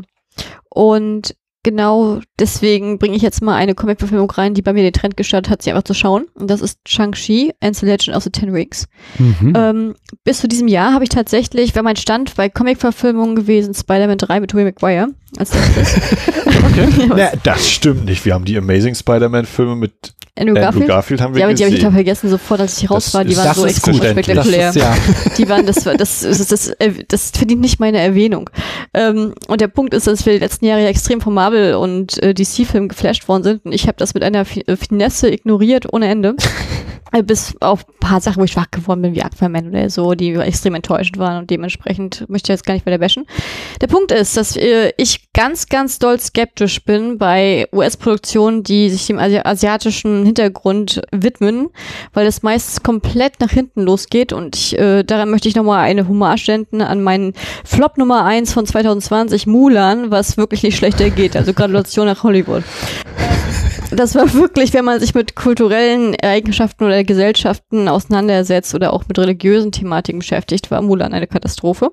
Und dementsprechend war ich total froh, dass ich Shang-Chi dieses Jahr sehen konnte, weil ich mich darauf gefreut und wusste halt nicht, wo geht die Reise hin. Und ich finde, sie haben es fantastisch gelöst tatsächlich. Das war ein Film, wo ich sowieso schon ein kritischer Mensch bin, was gerade asiatischen Sachen angeht, die wirklich sehr, sehr schön in diese Comicwelt eingearbeitet worden sind. Und ich fand vor allen Dingen so die Elterngeschichte, die wirklich diesen alten chinesischen Wuxia-Stil aufgreift, in seiner Inszenierung unglaublich traumhaft. Und das ist genau das, was ich am asiatischen Wuxia-Kino liebe. Und ich meine jetzt, ich betone bewusst China und nicht Hongkong, weil genau diese Elemente, die ich in diesen Filmen und Serien, die ich re auch regelmäßig schaue, genau da präsentiert worden sind, äh, auch wirklich mit den Kameraauffahrten, mit diesem Slow-Motion-Effekten, mit den Kampfszenen.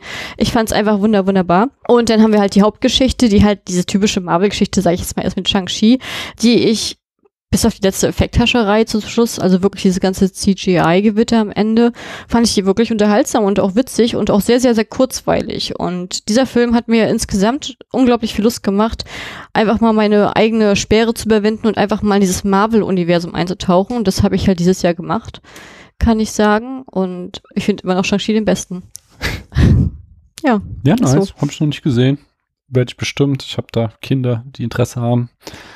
Von daher kommt noch auf mich zu. Ja, Hat jemand wir von euch den, gesehen? Nein. Ja, wir haben den zusammengeguckt und äh, bei mir war es so, ich fand auch diese, dieses ähm, Kampfdate, nenne ich es mal, Ja, die wie sich, Elterngeschichte. wie sich die Eltern kennengelernt haben, fand ich auch total stark und es war auch, äh, ja, es war eigentlich völlig Quatsch, das zu erwarten, aber wir hatten so die Hoffnung, weil die, ähm, oh Gott, Mandarin? Was haben die gesprochen? Mandarin, ja. Ähm, äh, die Passagen waren auch in der Synchrofassung eben im Original mit Untertiteln, deswegen gab es gefühlt die ersten Viertelstunde, 20 Minuten, war halt OMU im Kino.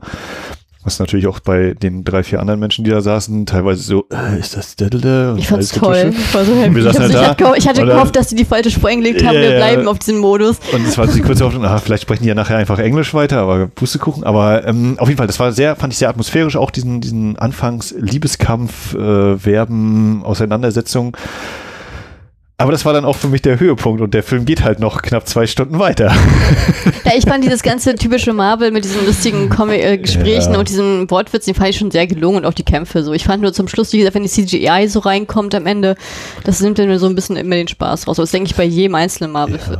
Also ich will auch nicht sagen, dass sie sich keine Mühe gegeben haben oder so, aber für mich war das eben so, ja gut, jetzt kämpfen die nachher irgendwie wieder und dann ist da was böse und da was gut und bla bla bla bla und dann gibt's hier wieder die, das Ende der Welt und nein, doch kein Ende der Welt. Und, äh, naja, aber äh, den Anfang fand ich schön und danach war es für mich halt nicht mehr so doll. Sagst du uns noch einmal den Titel, äh, Kali. Äh, Shang-Chi and the Legend of the Ten Rings. Äh, könnt ihr sichten auf Disney Plus. Christiane, du bist dran. Ich habe auf Platz drei The Father von Florian Zeller. Habe ich noch nicht gesehen. Okay. Ja, dieser Film hat drei ProtagonistInnen, nämlich Anthony, gespielt von Anthony Hopkins, Anne, gespielt von Olivia Colman und die Wohnung, in der er wohnt. Oha.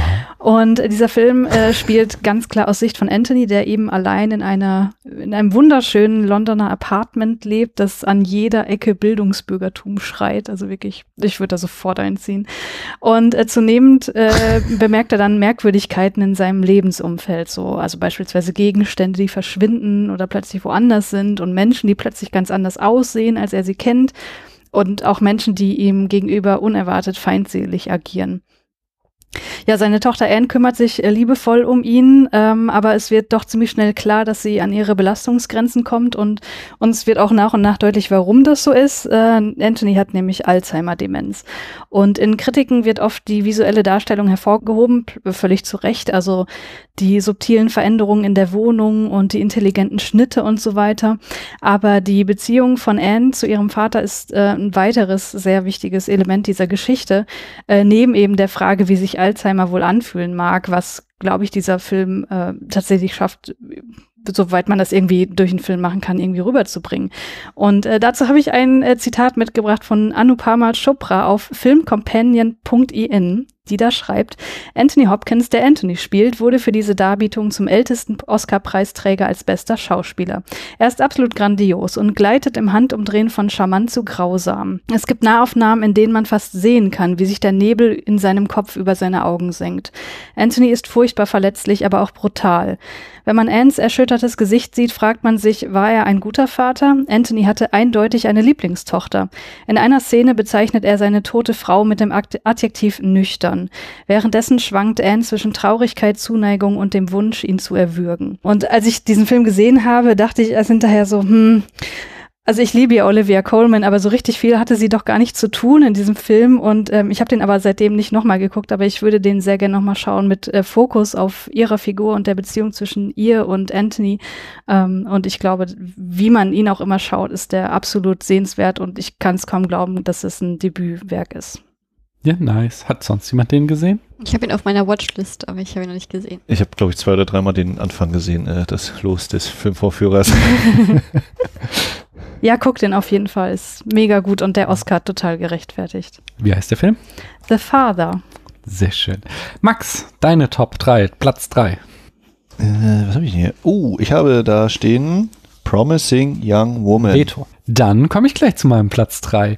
Da habe ich stehen Euphoria, Trouble Don't Last Always aus dem Jahr 2020 von Sam Levinson.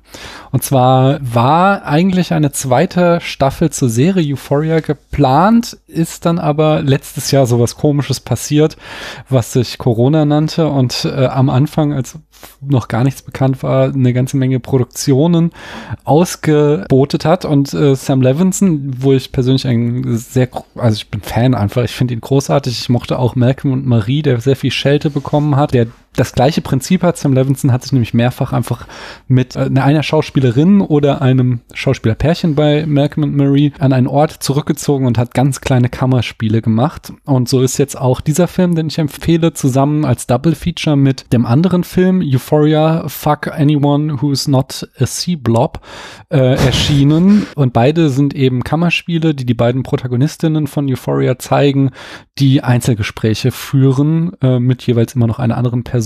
Und ich will also ist wirklich jeweils, geht jeweils eine Stunde ähm, und wir sehen einfach Menschen reden.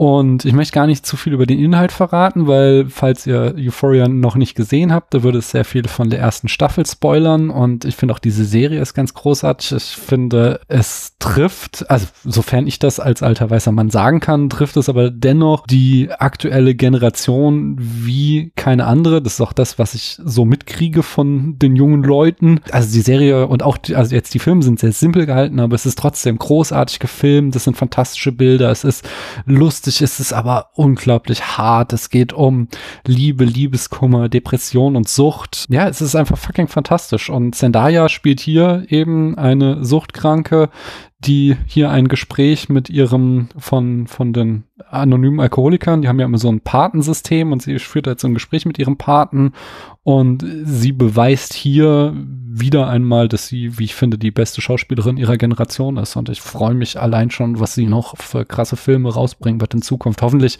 landet sie nicht so tief in diesem Marvel-Sumpf und macht nur irgendwelche Blockbuster, sondern auch weiterhin so Charakterdramen, denn darin ist sie unglaublich stark. Hat jemand von euch den gesehen? Ja.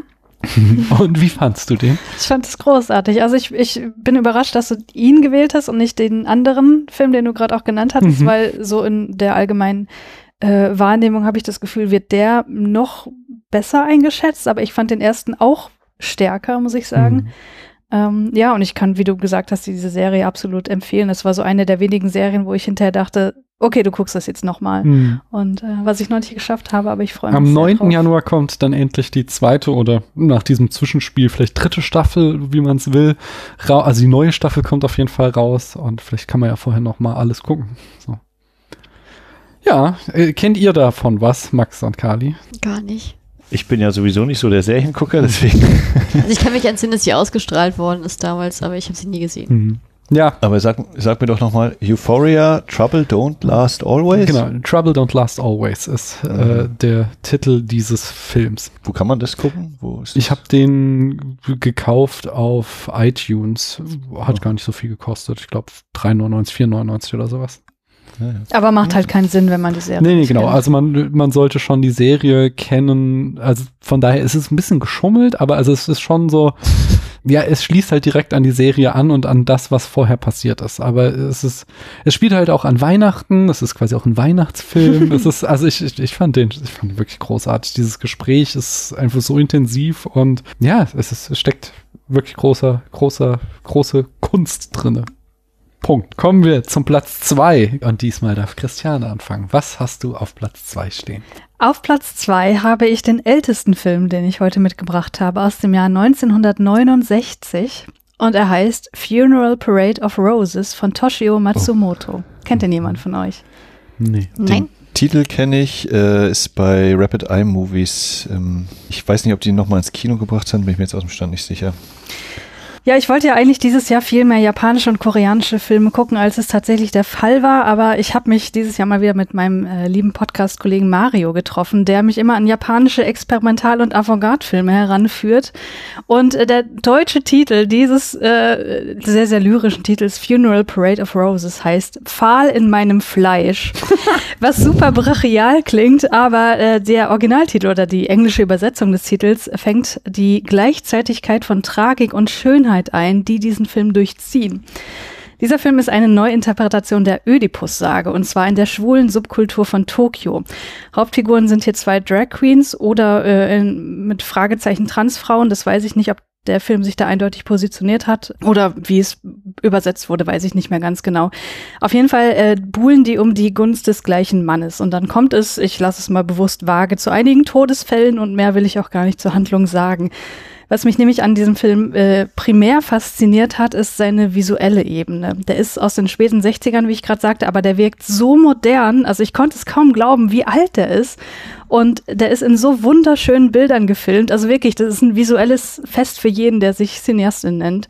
Und ähm, äh, kleiner Fun Fact, äh, Stanley Kubrick wurde von diesem Film stark beeinflusst für seine Umsetzung von Clockwork Orange. Ja, und Protagonist in dieses Films äh, wird, äh, wird gespielt von Shinosuke Ikehata, besser bekannt als Peter. Und äh, er hat ein Gesicht, was für die Kamera gemacht wurde und für äh, das der Begriff Androgyn geschaffen wurde. Also ich konnte meine Augen nicht von ihm, ihr, wie auch immer lassen. Wie gesagt, es wird offen gelassen. Na, wobei eigentlich nicht. Egal, ich verrenne mich. ähm, es ist wirklich, ich glaube nicht, dass so unfassbar viele Leute was mit diesem Film anfangen können, aber ich glaube, jeder, der irgendwie sich für Filmgeschichte und so weiter begeistert und auch ähm, Interesse hat, mal was anderes zu sehen, sollte sich diesen Film wirklich geben. Also ob so viele Leute damit anfangen können. Er hat auf Letterbox eine unglaubliche Wertung von 4,2. Das ist schon Beatles-Doku-Region. so, also das gibt's echt nicht oft. Von daher, das sehen wohl noch andere Leute so wie du. Ja, definitiv. Es sehen wahrscheinlich nur nicht viele Leute prinzipiell. I so. Das war mein Mhm. Punkt. Ja, und äh, ich habe jetzt hier als äh, Kritik jemanden von Moviepilot mitgebracht, weil es gibt nicht so viel, was man dazu findet im deutschsprachigen Raum und äh, englischsprachig habe ich dazu nicht. hat mir einen bösen Blick zugeworfen, weil Ja. ich über Moviepilot gelästert habe und die Kritiken, die es dort gibt. Die sind nicht alle schlecht, wie Mr. D-Pad dir beweisen wird. Der schreibt nämlich, als avantgardistisches Feuerwerk der Inszenierung ist die assoziativ montierte Geschichte mitunter schwer verständlich, doch Matsumotos Film erweist sich zwischen radikalen Stilbrüchen und spielerischen Metaebenen als Liebeserklärung an eine unangepasste Subkultur, deren ganze Schönheit und zugleich Tragik der Regisseur trotz kalter Schwarz-Weiß-Bilder mit warmer Empathie erstrahlen lässt. Und ich erinnere mich gerade daran, dass der gegen Ende sogar noch einen äh, Durchbruch durch die vierte Wand hat, wenn man das so nennen kann. Und sowas, da stehe ich ja sowieso mega drauf. Und deswegen äh, guckt euch den bitte an, der ist grandios, wirklich. Also ist Deathpool genau dein Film. Oder What? Deadpool? Das ist doch der Film, wo dauernd die vierte Wand durchbrochen Entschuldigung. So Sag uns nochmal, wie der Film heißt. Funeral Parade of Roses oder zu Deutsch Pfahl in meinem Fleisch. Sehr schön. Ist schon auf meiner Watchlist gelandet. Dann ist Max jetzt dran. Meine Nummer zwei ist ähm, der Gewinner der Goldenen Palme in Cannes, Julia Ducournau's Titan. Es gibt kein Veto. Ein Film, auf den ich mich sehr lange gefreut habe, mit in der Hauptrolle Agathe Roussel und männliche Hauptdarsteller ist Vincent Landon, den man aus äh, Der Wert des Menschen kennen könnte, den wahrscheinlich auch keiner gesehen hat. Äh, ja, Titan. Ich habe Rohr Graf von Julia Ducournau, ihren ersten Spielfilm, nicht gesehen, aber äh, hatte mich auf den hier einfach, ja, weiß ich nicht, wahrscheinlich durch die Vorschusslorbeeren sehr gefreut und habe gedacht, ja, den muss ich auf jeden Fall auf der großen Leinwand gucken und habe das auch irgendwie hinbekommen, mir die OMU-Variante anzuschauen und ja, dieses Zusammenspiel aus Bild, Ton, meiner Art von Humor, beziehungsweise Sachen, die, bei denen ich äh, lachen kann. Wahrscheinlich kann das nicht jeder oder das ist dann zu schwarzer Humor oder sagen, naja, das ist vielleicht eher sehr, sehr, sehr, sehr, sehr zynisch oder so. Aber da gibt es dann so Momente im Film, die ich ungeheuer lustig finde. Ich glaube, beim Projektionen-Podcast war das, die da meinen, es gibt nur ein oder zwei Szenen zum Lachen und ich habe dann so überlegt, ja, Nee, stimmt gar nicht. Da war noch das, da war noch das und es gibt noch zwei, drei Lacher mehr, wenn man halt so fertig mit der Welt ist wie ich.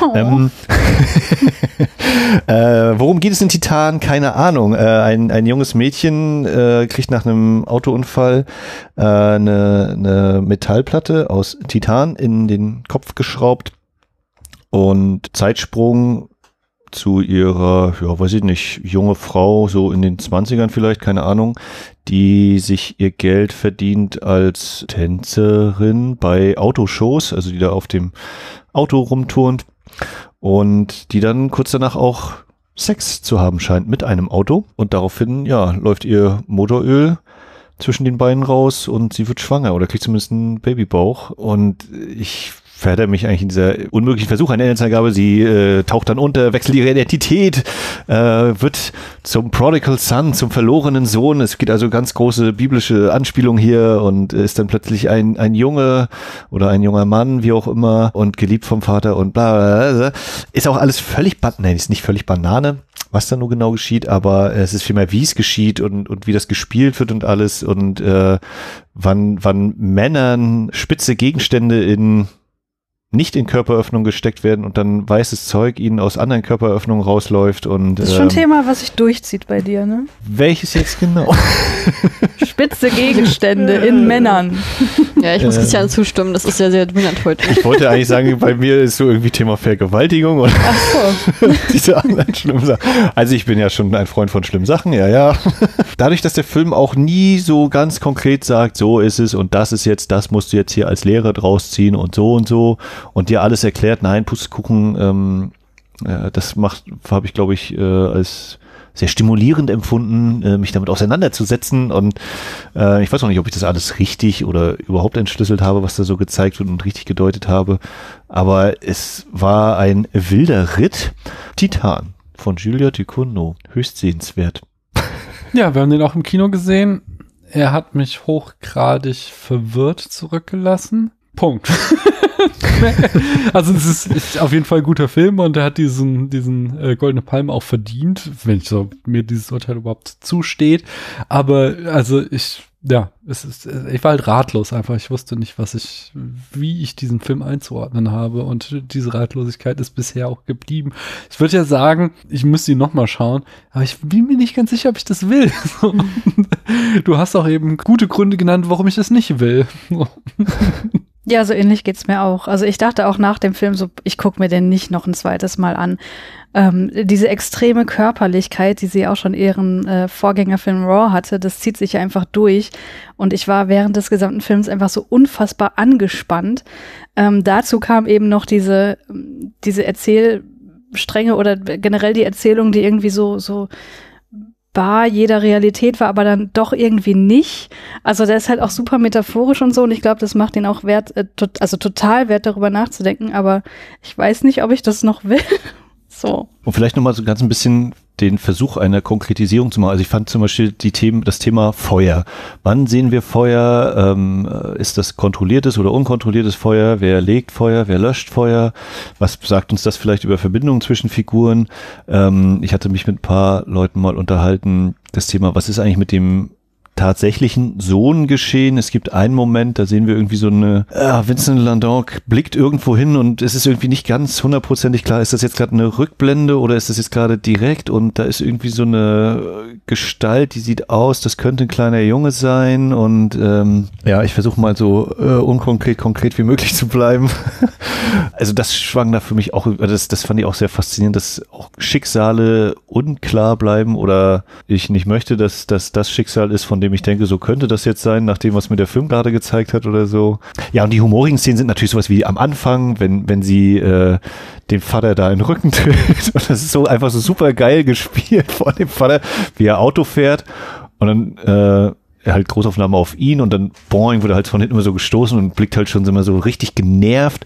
Äh, Fand es auch sehr stark, dass er anscheinend mindestens Arzt, wahrscheinlich Gynäkologe ist und das Thema Nähe, Schrägstrich Berührung ähm, zwischen ihm und der Tochter beziehungsweise Nähe und vor allen Dingen auch äh, Distanz ja eine ganz große Rolle spielt und wann dann da angefasst wird und nicht. Und Ach, diese Blicke allein schon, wenn, wenn die Ärztin da am Anfang erklärt, hier, ja, das ist eine Titanplatte, da passiert nichts, ähm, und die beiden, die, der Vater und die Tochter gucken sich da an oder starren sich an und wenn sie dann das Auto streichelt und wenn dann in der wirklich einzig fantastischen Szene aus meiner Sicht, alles andere würde ich mir, glaube ich, kann man noch irgendwie, ähm, ähm, na, das Gegenteil von Fantastik ist, äh, kann man sich irgendwie noch ähm, rational erklären, dass das irgendwie in echt geschehen sein könnte, aber dass ein Auto an eine Tür klopft, das ist der einzige Teil, der aus meiner Sicht ähm, irreal ist Der oder sein einzige? muss. Aber dass er sie schwängert, das geht schon. Es gibt Möglichkeiten, also naja, nee, Also äh, bitte. also dass da, dass, also dass da irgendwas passiert, also ne, das äh, S- Sex mit Objekten scheint es ja zu geben. Ja, gut, Ähm, Und dass, aber- jetzt, dass jetzt dieses Ergebnis bei rauskommt, ist schon sehr besonders. das sei zugestanden. Aber ähm, genau, es ist ja, es, die, die, die, diese Schwangerschaft wird ja sozusagen mit diesem irrealen Moment des Klopfens an der Tür ähm, eingeläutet. Für mich auch der Horrormoment des Films eigentlich dieses, oh Gott, irgendwas ist hinter der Tür, irgendwas klopft da gerade an und äh, solange man nicht weiß, was hinter der Tür ist, ist immer alles viel schrecklicher und schlimmer als das, was dann hinter der Tür ist. Und hier ist dann eigentlich sehr überraschend, was da hinter der Tür ist. Ja, äh, Titan, guckt ihn euch an und äh, rätselt mit, was da eigentlich los ist. Das kann man definitiv mit Rätseln. Ich gehe mal weiter mit meinem Z äh, Teil 2. Es gibt ja in Titan auch so eine Ebene, also da, da ist ja nicht nur das Titan in ihrem Kopf, sondern da steckt ja auch was von den Titanen drin, äh, Mhm. dem Ursch oder äh, zweiten Generation Göttergeschlecht in Griechenland und äh, auch dann ja dem dem Kronos, der seine eigenen Kinder frisst und so. Da da sind so Motive, die da drinne stecken, die auch in meinem Film, den ich jetzt auf Platz zwei vorstellen möchte, drinne stecken. Und zwar ist es The Killing of a Sacred Deer aus dem Jahr 2017 von Yorgos Lantimos, den ich dieses Jahr zweimal gesehen habe und der für mich, ich weiß, viele sehen das anders, auch Christiane, die mir gegenüber sitzt, der stärkste von Lantimos ist, weil er, wie ich finde, unglaublich formvollendet ist, äh, so eine formelle Strenge hat und alles so richtig gut durchkomponiert ist, was ich in den anderen Filmen, die ich von ihm gesehen habe, auch so in Ansätzen sehe, aber eben noch nicht so in Perfektion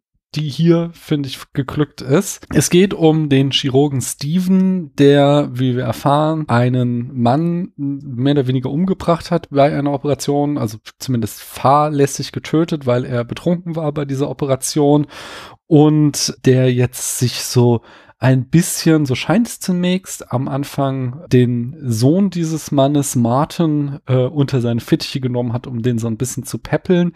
Aber je weiter der Film voranschreitet, äh, wird klar, dass da eine ganz andere Dynamik ist, nämlich, dass Martin äh, einen Tribut fordert für den Tod seines Vaters. Und wenn Steven nicht gewillt ist, ihm das zu geben, was er äh, verlangt, dann, so tritt es dann auch äh, im, das ist kein Spoiler, sondern das kommt dann relativ zügig, dann droht und setzt Martin das eben in die Tat, um dass schicksalshafte Kräfte dazu führen, dass äh, die Kinder und äh, die ganze Familie von Martin erst krank wird. Sie verlieren die Möglichkeit, äh, die, die Fähigkeit zu laufen. Sie nehmen keine Nahrung mehr zu sich und werden dann äh, sterben. Und äh, der Ausweg daraus ist nur, dass Martin, äh, dass, dass Steven das ultimative Opfer bringt, ein Familienmitglied zu opfern, um hier einem rachsüchtigen Gott ein Opfer darzubringen äh, und damit dann quasi aus diesem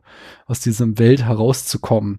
Das Ganze ist eine äh, neue Interpretation des griechischen Drama Iphigenie in Aulis, wo es auch darum geht, dass Ach, dieser eine Heini, der da in Troja mitkämpft, äh, Menelaus oder ist es der andere? Ich weiß es gerade nicht mehr. Der ist auf jeden Fall, äh, hat der eben den, den Fehler gemacht, ein Sacred Deer, ein, einen heiligen Hirsch der, der Göttin, der Jagdgöttin. Gott, ich habe gerade äh, Wortfindungsschwierigkeiten. Der ist ja auf jeden Fall gewidmet und den hat er gejagt und äh, jetzt äh, in, in diesem äh, Tragödie der griechischen, da geht es halt dann darum, dass er eben seine Tochter opfern muss, damit äh, die Göttin besänftigt ist. Und das greift hier eben Yorgos Lantimos auf. Was könnte äh, treffender sein als hier der berühmteste Vertreter von dieser, wie sagt man, Strange Creek Wave, dass der sich einem griechischen Tragödie widmet. Ich habe auch im Fernsehsessel-Podcast Dieses Jahr schon drüber gesprochen. Ich finde am faszinierendsten, dass hier so ein Lantimos in unsere logische Welt eben diesen irrationalen Mythos eindringen lässt und die Protagonisten des Films immer versuchen, damit zu verhandeln und mit unseren Mitteln der Rationalität da irgendwie wieder rauszukommen und das ganz gnadenlos ihnen halt nicht gelingt, sondern sie am Ende wieder, also sich dem, diesem, diesem Gott einfach ergeben müssen und das machen, was er von ihnen verlangt, sonst gibt es da kein anderes Entkommen aus diesem äh, unerbittlichen Kampf, den sie da kämpfen. Und zugleich bietet uns Joris Lantimos überhaupt gar keine diegetische Erklärung an, warum, also wie das möglich ist, sondern da geschehen halt einfach Dinge und das macht ja auch immer dieses Absurde in seinem Kino aus, was wir halt zum Beispiel auch bei The Lobster haben. Ja, und das Ganze ist dann noch in einer komplett entleeren, symmetrischen Welt, Kubrick-esque gefilmt. Es ist einfach fantastisch. Fast perfekt, wenn es noch einen Film gäbe, der noch besser wäre dann würde ich sagen, das war der beste Film, den ich dieses Jahr gesehen habe. Habt ihr den denn geguckt? Ja, ich habe den natürlich gesehen, auch mit dir zusammen. Äh, ja, Jorgos Lantimos ist ja nicht umsonst einer meiner Lieblingsregisseure. Und wenn ich jetzt sage, dass mir andere Filme von ihm besser gefallen, dann sind das Unterschiede von einem halben Stern oder so jetzt mhm. bei Letterbox. Also ich, ich sehe, dass der absolut großartig ist und man den nicht nur auf dieser griechischen Mythenebene auseinandernehmen kann, sondern zum Beispiel auch kommunikationspsychologisch. Ich finde, du hast mir da gerade irgendwie so eine Assoziation aufgemacht, die mir gar nicht bewusst war. Er nimmt ja auch einen absolut realistischen Kontext und baut da irgendwas ein, was es ins Absurde zieht. Mhm. Und das macht auch Murakami. Das war mir bis jetzt nicht klar, dass es da so eine Verbindung gibt zwischen zwei Kunstschaffenden, die ich sehr, sehr schätze. Magst du kurz für Leute, die es nicht kennen, sagen, wer Murakami ist? Ja, Haruki Murakami ist ein japanischer Autor, der oftmals in seinen Werken ja ein fantastisches Element in, in einen sehr, sehr realistischen Kontext einbringt und es schafft, es so zu beschreiben, dass man als Leserin denkt, ja, das ist genauso passiert, auch wenn es völlig absurd war. Mhm. So, und äh, das sehe ich hier auch in gewisser Weise wieder. Und ähm, was ich aber noch sagen wollte, äh, diese verschiedenen Ebenen, die hier aufgemacht werden, ähm, das zieht sich halt irgendwie durch sein Werk so durch. Also, dass man das Gefühl hat, okay, der nimmt hier diese realistische Situation und ändert einen kleinen Aspekt um und dadurch wird alles total merkwürdig. Das hast du halt auch in Dogtooth beispielsweise, mhm. wo auch mit Definitionen von Wörtern gespielt wird, um das mal vage zu lassen, weil den musst du dir unbedingt noch angucken, Daniel. Und äh, ja, das macht er hier auch und äh, ich, ich finde ihn auch total großartig und äh, kann auch die Folge vom Fernsehsessel-Podcast empfehlen. Dankeschön. Max Kali, habt ihr den geguckt? Nein. Ich habe ein paar Mal so ein bisschen den Anfang gesehen, als es immer im Kino lief. War auch, äh, wie immer, leider einer der vielen Filme, die ich bisher noch nicht gesehen habe, ja. Lohnt sich auf jeden Fall. The Killing of a Sacred mhm. Deer. Damit sind wir jetzt bei Kali. Dein Platz zwei. Ja, mein Platz zwei ist der Film Midnight äh, dieses Jahr erschienen aus Südkorea. Ist tatsächlich ein Überraschungsfilm für mich, für mich gewesen. Es geht im Prinzip darum, dass ein Serienkiller sein Unwesen in Seoul treibt und dabei mit sehr gewitzten Methoden anwendet. Auf jeden Fall nimmt er die Spur auf von einer, ich sag jetzt mal, taubstummen Familie, also Mutter und Tochter, beide taubstumm, äh, die sozusagen versuchen, ihm zu entkommen. Ich, als ich, als ich das gelesen hatte, habe ich gedacht, okay, das wird jetzt ein ganz einfaches Katz-und-Maus-Spiel werden und äh, ein entspanntes Popcorn-Kino so zum Abend. Äh, tatsächlich ist es so, dass der Film mich komplett abgeholt hat, weil der von Anfang bis Ende spannend ist und auch wirklich clever inszeniert ist, hat wunderbare Kameraeinstellungen und es ist auch das erste Mal für mich persönlich, wenn ich mich so recht erinnere, äh, dass ein einfacher Serienmörder-Thriller eine extrem starke Gesellschaftskritik aufgeworfen hat. Das war für mich äh, ein unglaublich spannendes, ja, spannendes Experiment. Was das Cast angeht, war sozusagen äh, ja auch war, war für mich aus meiner Perspektive, der die gerne asiatisches Kino konsumiert, mit Wee Ha Jun und Jinji Ki Ju ein absolutes Top-Casting äh, vollzogen worden. Also es war sonst so ein Schauspieler, den ich allgemein gerne sehe. Er hatte ja kürzlich auch seinen Ruhm gehabt hier mit äh, Squid Game. Äh, für Leute, die jetzt gerade bei K-Drama einsteigen, vielleicht kennen sie ihn daher, da war er der, der, der ähm, Polizist. Und er spielt halt wunderbar grandios diesen Serienkiller. Und was diesen Film einfach auszeichnet, ist, dass wir neben diesen der klassischen Handlung, die man sozusagen erwarten kann, eine Protagonistin haben, die keine dumme Entscheidung trifft wie man das sozusagen aus den Hollywood-Horrorfilmen kennt, äh, die, wo man immer denkt, oh, wieso rennt die jetzt die Treppe hoch oder was ist denn das jetzt oder warum macht die denn das?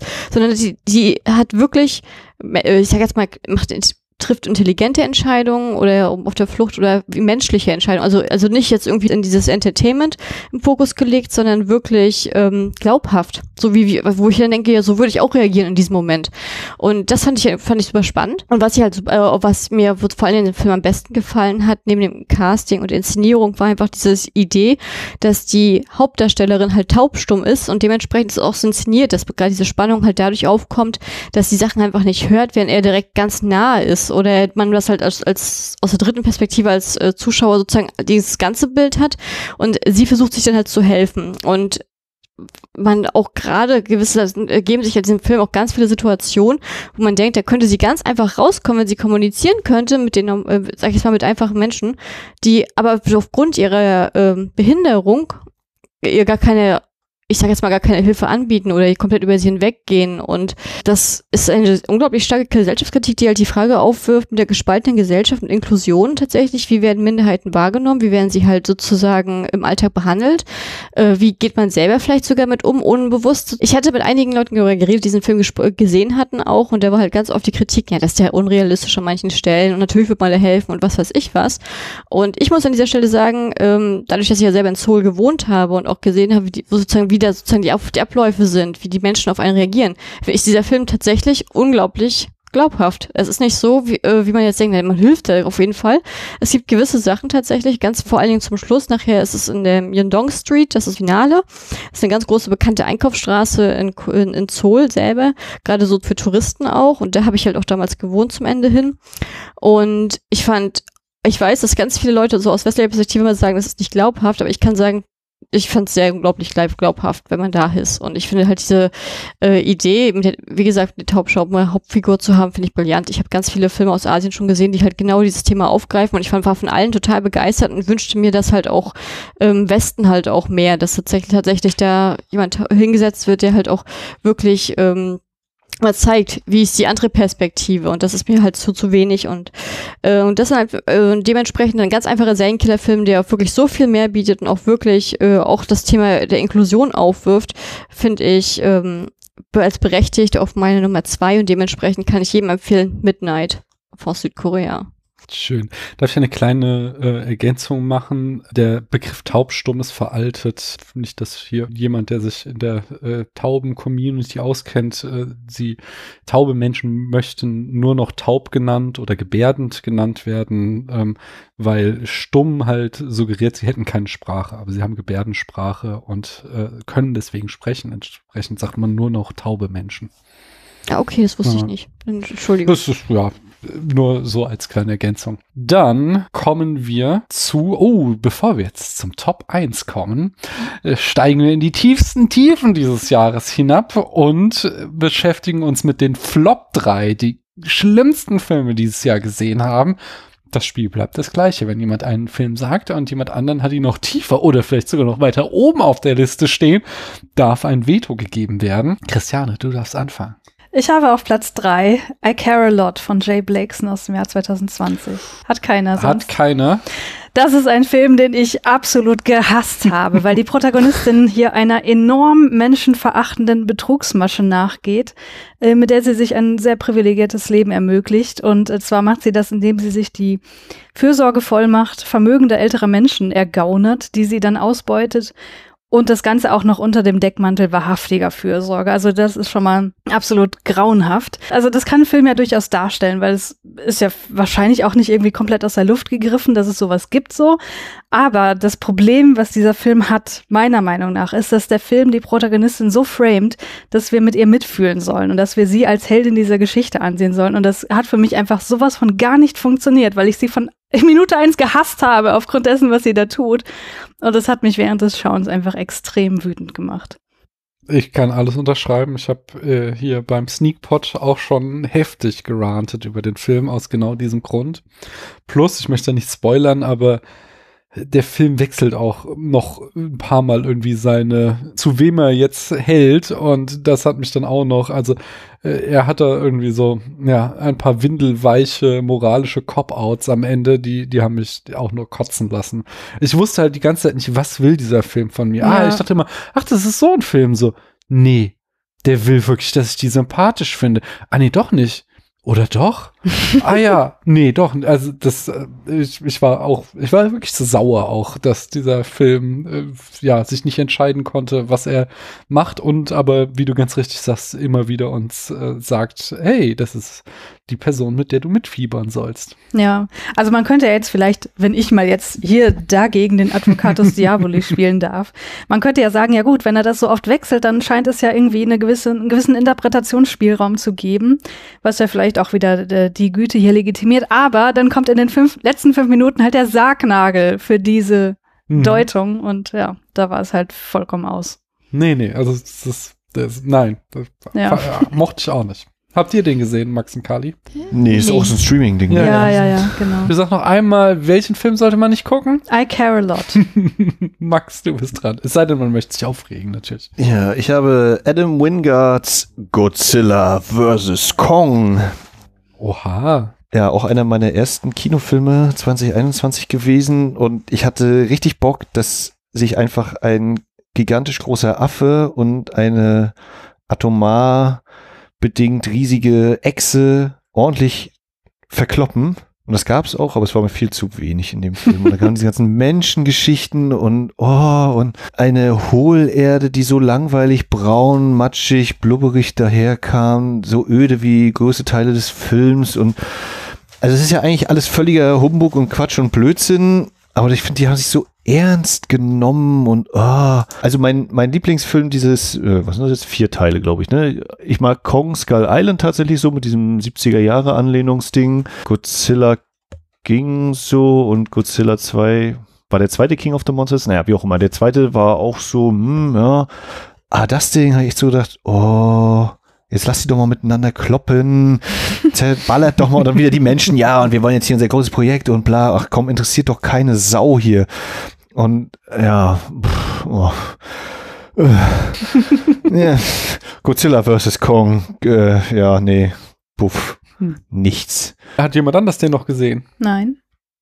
Ich auch nicht. Von daher kann ich nichts Gut sagen. Aber ich habe durchaus ein paar Fans des Films so in meiner Letterbox-Blase gesehen. Dem kannst du nicht offensichtlich äh, zustimmen. ich ich freue mich, ich freu mich, dass es den Spaß gemacht hat. Na dann. Bei mir auf Flop 3 ist Love aus dem Jahr 2015 von Gaspar Noé. Ähm, doch, ich, der Film hat mich so aufgeregt. Das, Ja, dann sag mal warum. ja, ja. Also, der Film ist oftmals cringe, wie die jungen Leute sagen. Und zwar besonders immer dann, wir sehen ja so den Niedergang einer Liebesbeziehung. Und jedes Mal, wenn wir einen Streit sahen, fand ich ihn einfach nur zum Fremdschämen. Also ich habe einfach Gaspar Noé da neben den ProtagonistInnen stehen sehen, wie er sie angefeuert hat. Ihr müsst noch mehr schreien. Ihr dürft, ihr dürft euch nicht so zurückhaltend sagen. Ihr müsst wirklich aus ganzer Lunge schreien. So, also es, es, es war einfach so dieses gutes Schauspiel verwechselt mit mehr Schauspiel immer. Das hat mich, ah, das mochte ich schon nicht. Dann ja, es gibt da so kleine Fremdschämen-Momente, wie dass er einen Charakter Gaspar und einen anderen Noé nennt, wo ich dann halt merke, wie er mir so seinen Ellenbogen in die Rippen rammt. So, hä, merkst du, raffst du, so geil, wa? Und dann ist ja äh, dieser Film berühmt dafür, dass wir da explizite Sexszenen drinne haben. Natürlich auch, wie schon in anderen Gaspar Noé-Filmen, mit einem CGI-Penis-Shot, äh, wo ich mich auch noch frage, so, okay, warum? Und dann vor allen Dingen ist halt auch, also dieser Sex, der trägt halt auch nichts zur Handlung bei, dass auch Gaspar Noé selbst merkt, so dass er halt immer wieder Leute in Dialogen erklären lässt, warum es wichtig ist, expliziten Sex in Filmen zu zeigen. Was halt mir auch, also das ist halt, ja, da versagt halt er im Show Don't Tell, wenn er es nicht hinkriegt, das mir auf der bildlichen Ebene zu zeigen, so dass er halt mehrfach Dialoge in seinen Film einbauen muss, wo er sagt, äh, das ist voll wichtig, verstehst du? Ellenbogen in meine Rippen.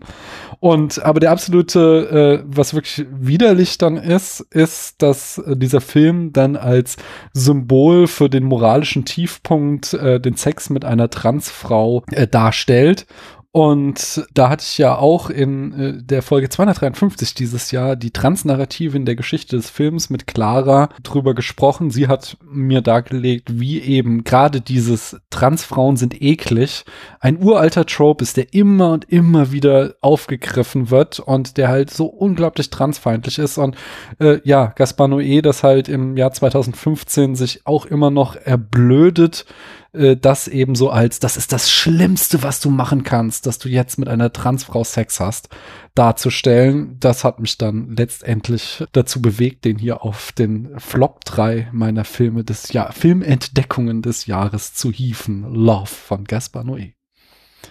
Christiane, du hast Wort geschrieben, oder? Gesagt, ja. ähm, also ich, ich finde keinesfalls irgendwie meisterhaft und ich sehe all deine Punkte, die du sagst, wobei ich muss sagen, ich habe mich nicht fremd geschämt, aber da haben wir, glaube ich, auch andere Grenzen.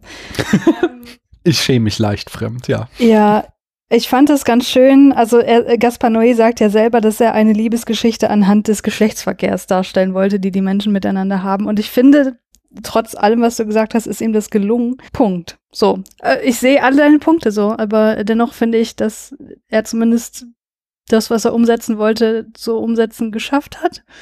Aber wie gesagt, definitiv kein Meisterwerk. So. Hm. Max und Kali, habt ihr den gesehen? Gesehen nicht, aber ich muss natürlich fragen, Daniel, hast du ihn denn auch, wie er zu sehen sein muss, äh, in 3D Nein, geguckt? dieser dieser Penis-Shot, den du erwähnt oh hast, Gott. der ist absolut lächerlich. Das will ich nochmal betonen. Und wirklich. der ist bestimmt auch nur für 3D gemacht worden. Oder? Wahrscheinlich. Also, den, ich meine, das gleiche macht er halt hier, wie heißt der, dieser Leben nach dem Tod-Film von ihm? Da gibt's den ja auch schon. Und hm. wahrscheinlich hat er sich geärgert äh, nachhinein, dass er den äh, da nicht in 3D machen konnte. Und dann hat er ihn jetzt nochmal in 3D gemacht. So. Ah, okay. Oh, Den habe ich nicht gesehen. Ja, ja, das ist, äh, wie heißt der denn? Enter the Void. Enter the Void, genau. Naja, nein, fand ich verachtenswert, diesen Film. Kali, dein drittschlechtester Film des Jahres. Mein drittschlechtester Film des Jahres ist eine spanisch-britische Koproduktion. Und zwar ist es ein Musikfilm namens The Girl from the Song. Ich weiß nicht, ob ihr den kennt. Nö, klingt hm. aber jetzt schon so wie was, was ich nicht sehen will.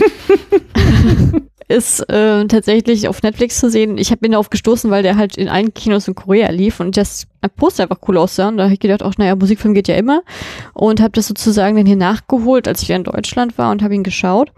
Und es geht im Prinzip darum, dass halt ein introvertierter Musiker an der Uni halt eine sehr selbstbewusste junge Frau kennt, die sich nicht festlegen möchte. Und die reist mit ihren Freunden zum Running Man Festival in die USA und er folgt ihr.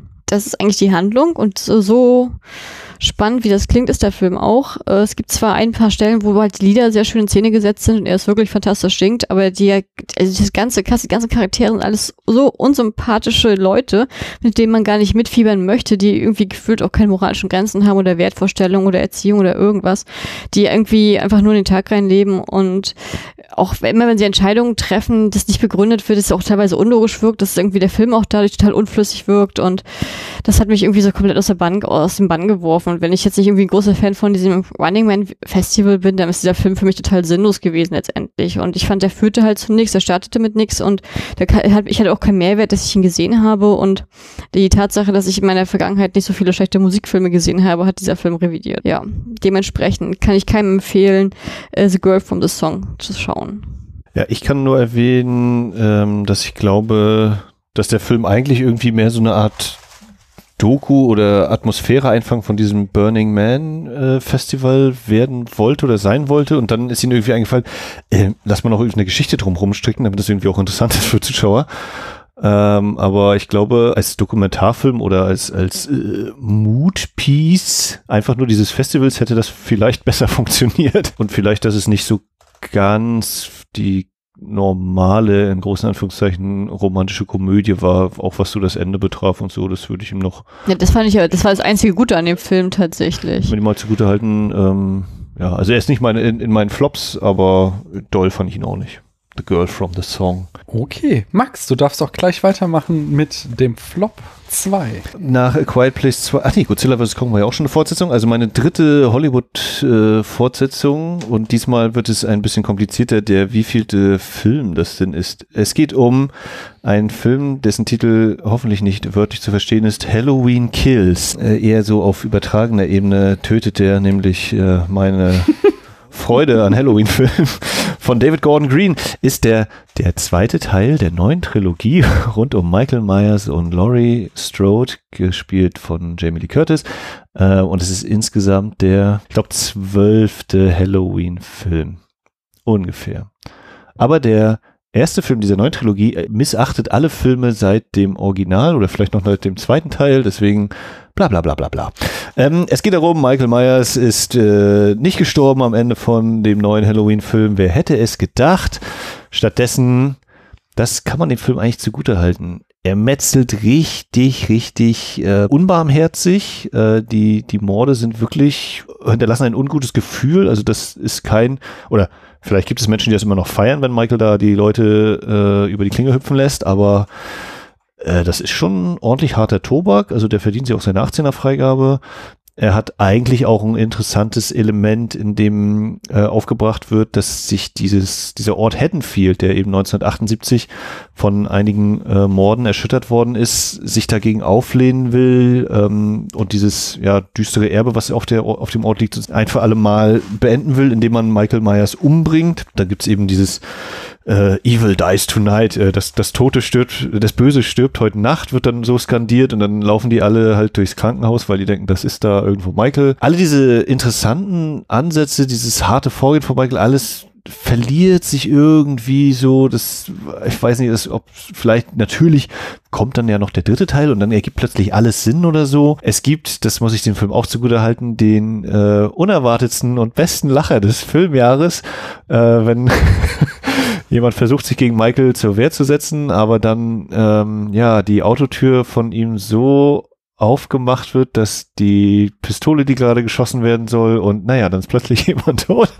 Äh, so, so völlig hanebüchen wie, wie unterhaltsam. Das ist einer der besten Momente des Films, auch wenn halt jemand stirbt. Aber sonst ist das echt so ein. Oh. Ich bin großer Fan, ja, das, also Michael Myers ist so einer der, der Figuren, die meine Filmsozialisation geprägt haben, mein Filmleidenschaft mit geprägt haben. Damals, als ich jugendlich heranwachsender, habe ich mit einem Kumpel, mit dem ich übernachtet habe, Halloween Age 20, 20 Jahre später, den siebten Teil gesehen. Mit äh, Teenie Schwarm Josh Hartnett, auch natürlich mit Jamie Lee Curtis und noch ein paar anderen. Ähm, bin dann eben tief eingetaucht in diese ganze Halloween-Geschichte. Aber dieser Teil ja fast auf ganzer Linie eine einzige Enttäuschung. Halloween Kills. Konnte ich nicht viel mit anfangen. Es gibt jetzt irgendwie einen Extended Cut, habe ich gehört, aber wer es braucht. ich habe keinen der beiden neuen Filme gesehen. Ich habe aber von dem Regisseur Pineapple Express gesehen und Prince Avalanche, was nochmal, also Pineapple Avalanche, der ist aber schön. Ich fand den ziemlich belanglos tatsächlich. Aber der hat so schöne Musik. Aber der ist so belanglos irgendwie. und also den habe ich nicht mal gelockt, weil ich ihn nicht zu Ende geguckt habe, weil ich ihn so so unglaublich belanglos fand, dass ich dachte so, nee, ich kann mit meiner Zeit was Besseres anfangen. Und Daniel ist ein Verächter von gutem Post-Rock. Das, das, ist doch gar nicht wahr, aber den kann ich mir ja auch anhören und muss dabei nicht diesen, ja, Film gucken. Ja, ja, ja. Und Pineapple Express ist halt auch eher so eine Fremdschämen-Stoner-Komödie.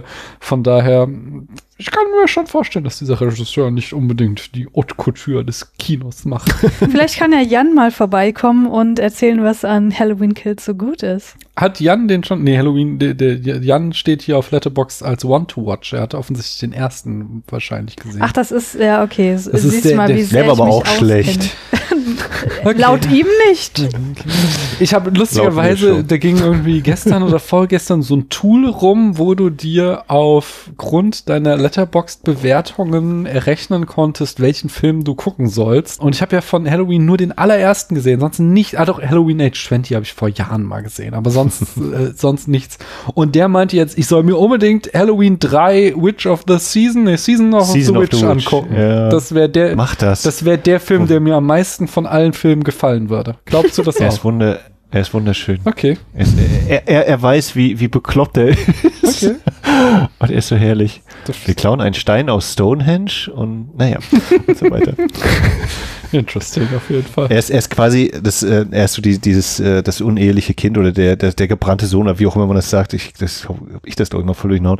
Da, da ist halt Michael Myers nicht äh, tatsächlich so wirklich dabei. Der läuft einmal im Fernsehen im Hintergrund als Trailer rum.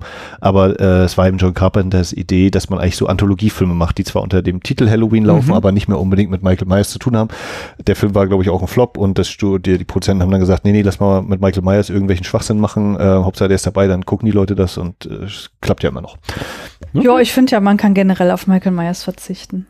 Das kann ich so nicht unterschreiben. Das Gespräch hatten wir schon, dass der erste Film großartig ist, aber. Ich bin Nein. da komplett bei Christian.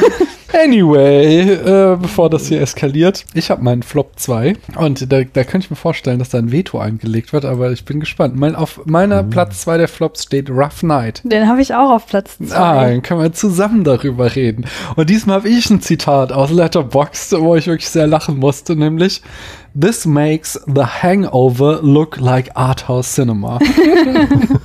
Und das sagt eigentlich alles aus. Das ist so ein, äh, ja, halt irgendwie ein Junggesellinnenabschied und äh, währenddessen äh, wird versehentlich der Stripper getötet und sie bringen, äh, versuchen dann den Mord, den sie oder oder die fahrlässige Tötung oder was auch immer zu vertuschen. Daraus soll jetzt eine Komödie gemacht werden. Und ich, also ich finde diesen Film einfach von vorne bis hinten verachtenswert. Es ist äh, einfach so, dass er halt, also äh, ich, ich spoiler ihn jetzt auch ähm, gnadenlos, weil am Ende kommt heraus, dass der Stripper, den sie da umgebracht haben, ein gefährlicher Diamantendieb war. Und deswegen ist dann so die Moral des Films, es ist vollkommen okay, den umzubringen, die Leiche in allen möglichen erdenklichen Weisen zu schänden, den Tod zu vertuschen und ein halbes Dutzend anderer moralisch eher fragwürdiger Dinge zu tun, weil es ist ja, er war ja ein gefährlicher Diamantendieb. Und da habe ich echt so gekotzt. Das, also, genau, eine andere Letterbox-Rezension habe ich noch eine, ist, das größte Verbrechen Brechen hier ist nicht der Mord, sondern dass dieser Film gemacht wurde. Ja. ja, ich kann das sehr gut unterschreiben. Also, ähm, die Szene, wo er dann stirbt, äh, da, da dachte ich auch so, ich, ich kann mir richtig, ich kann es mir buchstäblich, bildlich vorstellen, wie die Leute jetzt äh, im Saal in äh, lautes Lachen ausbrechen, aber ich dachte echt so, wa wa warum? Warum soll ich darüber jetzt lachen? Wie kann eine Story um einen getöteten Sexworker Stoff für eine Komödie sein? Was, wie soll das jetzt hier ausgehen? Und es geht ja noch schlimmer aus, weil was in diesen Rezensionen, die du vorgelesen hast, nicht herauskommt und was mir auch tatsächlich erst beim Lesen über diesen Film nochmal klar wurde, ist, dass es ja nicht nur moralisch legitimiert wird, warum das okay ist, dass er tot ist, sondern dass Leute auch noch daraus Profit schlagen. Also äh, eine Person findet doch sogar noch die Diamanten Mhm. und dann äh, wird ihr Leben dadurch noch bereichert und so weiter. Und ich dachte mir so, ja, was soll daran bitte lustig sein? Hm. Habt ihr den gesehen, Max und Kali? Nee, aber das klingt auch nicht nach irgendwas, was ich gucken Nein. wollen würde. Nein, du Ich habe ihn auch nicht gesehen, aber ich habe zwei Anmerkungen. Äh, ich musste erstmal, ich Rough Night, habe ich noch nie gehört. Guckst du nach, ah, Girls Night Out ist der deutsche Titel. Ja. Deutsche. Und, und es klingt nach einem Film, in dem ein Satz fallen könnte wie Fasten your seatbelts, it's going to be a bumpy night. Glaubst du wirklich, dass dieser Film unter den berühmtesten Filmzitaten. ich, ich, Ich, ich glaube es nicht, ich sage nur, es könnte sein nach dieser Beschreibung. ich möchte nochmal zu diesem Zitat. Ein, äh, Leute, ihr, die dir das hier hören, die wissen gar nicht, wovon Max jetzt redet. In einer zukünftigen Folge wird dieses Zitat eine Rolle spielen. Und ich sage jetzt, ich spoiler was. Dieses Zitat stammt aus einem Film, den die Wiederaufführung schon mal besprochen hat. Uh. Das habe ich mir schon gedacht, das kam mir so bekannt vor. Anyway, Kali, du bist dran mit deinem Flop 2. Ja, also ich muss an dieser Stelle sagen, mein Flop 2, es war, hat sich in der Hinsicht gelohnt, weil er für zwei Sachen für mich verantwortlich war. Nummer eins, äh, normalerweise habe ich immer ganz spontan meine Filme gestartet, ohne irgendwie in die Letterbox reinzugucken oder mir irgendwie Rezensionen anzugucken. Das hat dieser Film komplett umgedreht. Jetzt immer, wenn ich jetzt etwas Interessantes sehe oder eine interessante Beschreibung sehe, dann äh, gucke ich jetzt sofort immer bei Letterbox, so die allgemeinen Bewertungen sind. Und mein zweiter Punkt war, normalerweise ignoriere ich immer die lokale Netflix Top 10 in Deutschland und das war das einzige Mal, dass ich sie nicht ignoriert habe, weil es die eins war. Und ich möchte an dieser Stelle sagen, ich werde sie wieder ignorieren. Und damit kommen wir zu diesem Film. 365 Days. Kennt ihr den? 365. 365 Days, ja. Ich glaube nicht. Nee, ich, ich habe ihn nicht gesehen, aber ich habe, ich, im Sommer habe ich mehrfach in einem Podcast darüber gesprochen, weil ihn wirklich meine ganze Letterbox-Blase geguckt haben und alle haben ihn irgendwie einen oder einen halben Stern gegeben. Aber alle haben ihn geguckt. Das hat mich so fertig gemacht, ja. Also die Durchschnittsbewertung ist 1,0. Wow. okay. Stand ich noch bei 1,1? ah, naja, aber er war schon. Ja, also es war äh, so ein Ding, dadurch, dass ich ja äh, mich immer im asiatischen Kino aufhalte, kriege ich ja nicht viel mit, was im Westen so passiert. Tatsächlich, da ist jetzt ein Max erzählt mir davon und dementsprechend falle ich natürlich in solche Falltüren rein.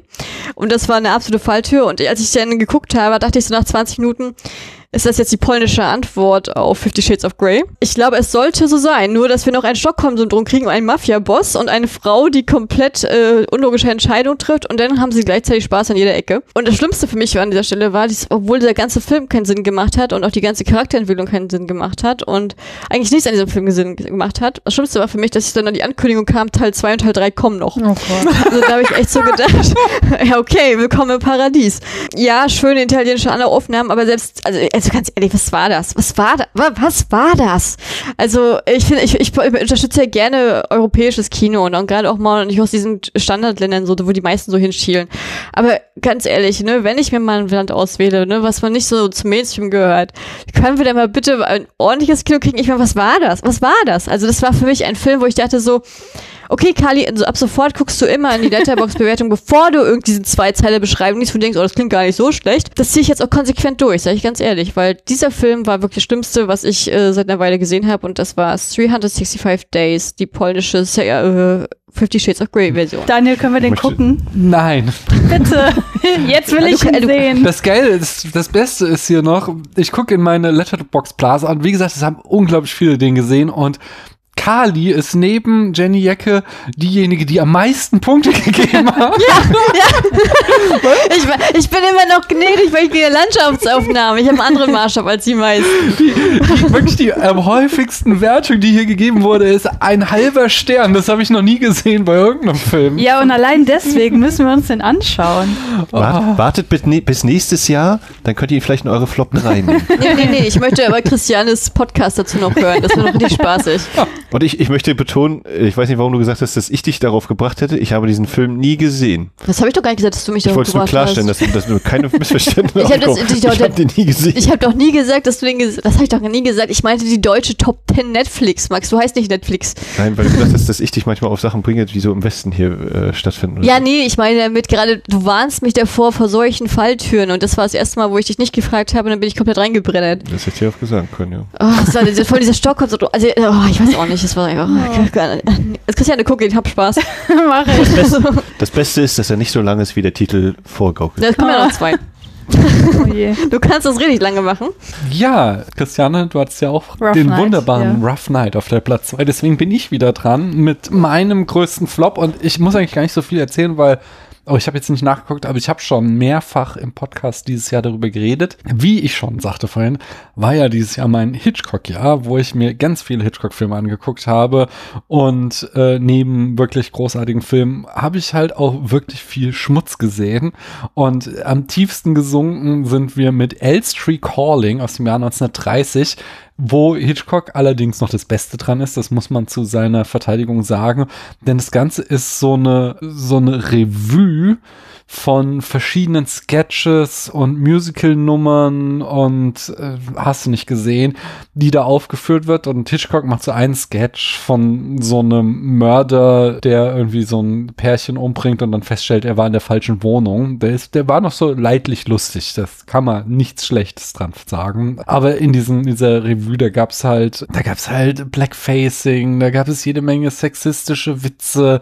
Es gab tatsächlich halt Schottenwitze, wo ich, wo ich auch noch so, da, da war ich auch schon so durch irgendwann, dass ich sogar darüber lachen musste, weil das einfach so, es hat mein Hirn so zermartert, dass ich dachte so, okay, es ist, ich habe gerade eben über einen Schottenwitz gelacht. Und das, äh, abstruseste wirklich, auch das habe ich mehrfach dieses Jahr erzählt, ist am Ende, es gibt so einen Running Gag in diesem äh, Film, dass immer wieder ein Shakespeare-Schauspieler versucht aufzutreten, um äh, Shakespeare zu rezitieren und sie ihn immer wieder geschickt daran hindern, weil wir ja wirklich keiner hier jetzt Shakespeare bei unserer lustigen Gala. Und in der letzten, im allerletzten Sketch, im großen Finale, rezitiert er dann äh, Shakespeare auf einem Motorrad im Kreis fahrend, während Anna May Wong ihn mit Torten bewirft. Und ich saß dann wirklich nur noch so ungläubig der Unterkiefer mir runtergeklappt vom Fernseher. Was passiert hier gerade? Und das also, das war, äh, ich würde ja sagen, schaut euch, guckt, geht auf YouTube, schaut euch die letzten zwei Minuten dieses Films an. Das ist in, hat eine gewisse dadaistische Schönheit, aber der Rest, der ist so, der, der, der tut einfach weh. Der, der, der war ganz, ganz schlimm. Ich glaube, ich habe einen halben Stern gegeben und tiefer bin Ja. ich dieses Jahr nicht runtergegangen. Das, das, das war Wow. wirklich, wirklich hart zu ertragen. Kali, du bist als nächstes dran.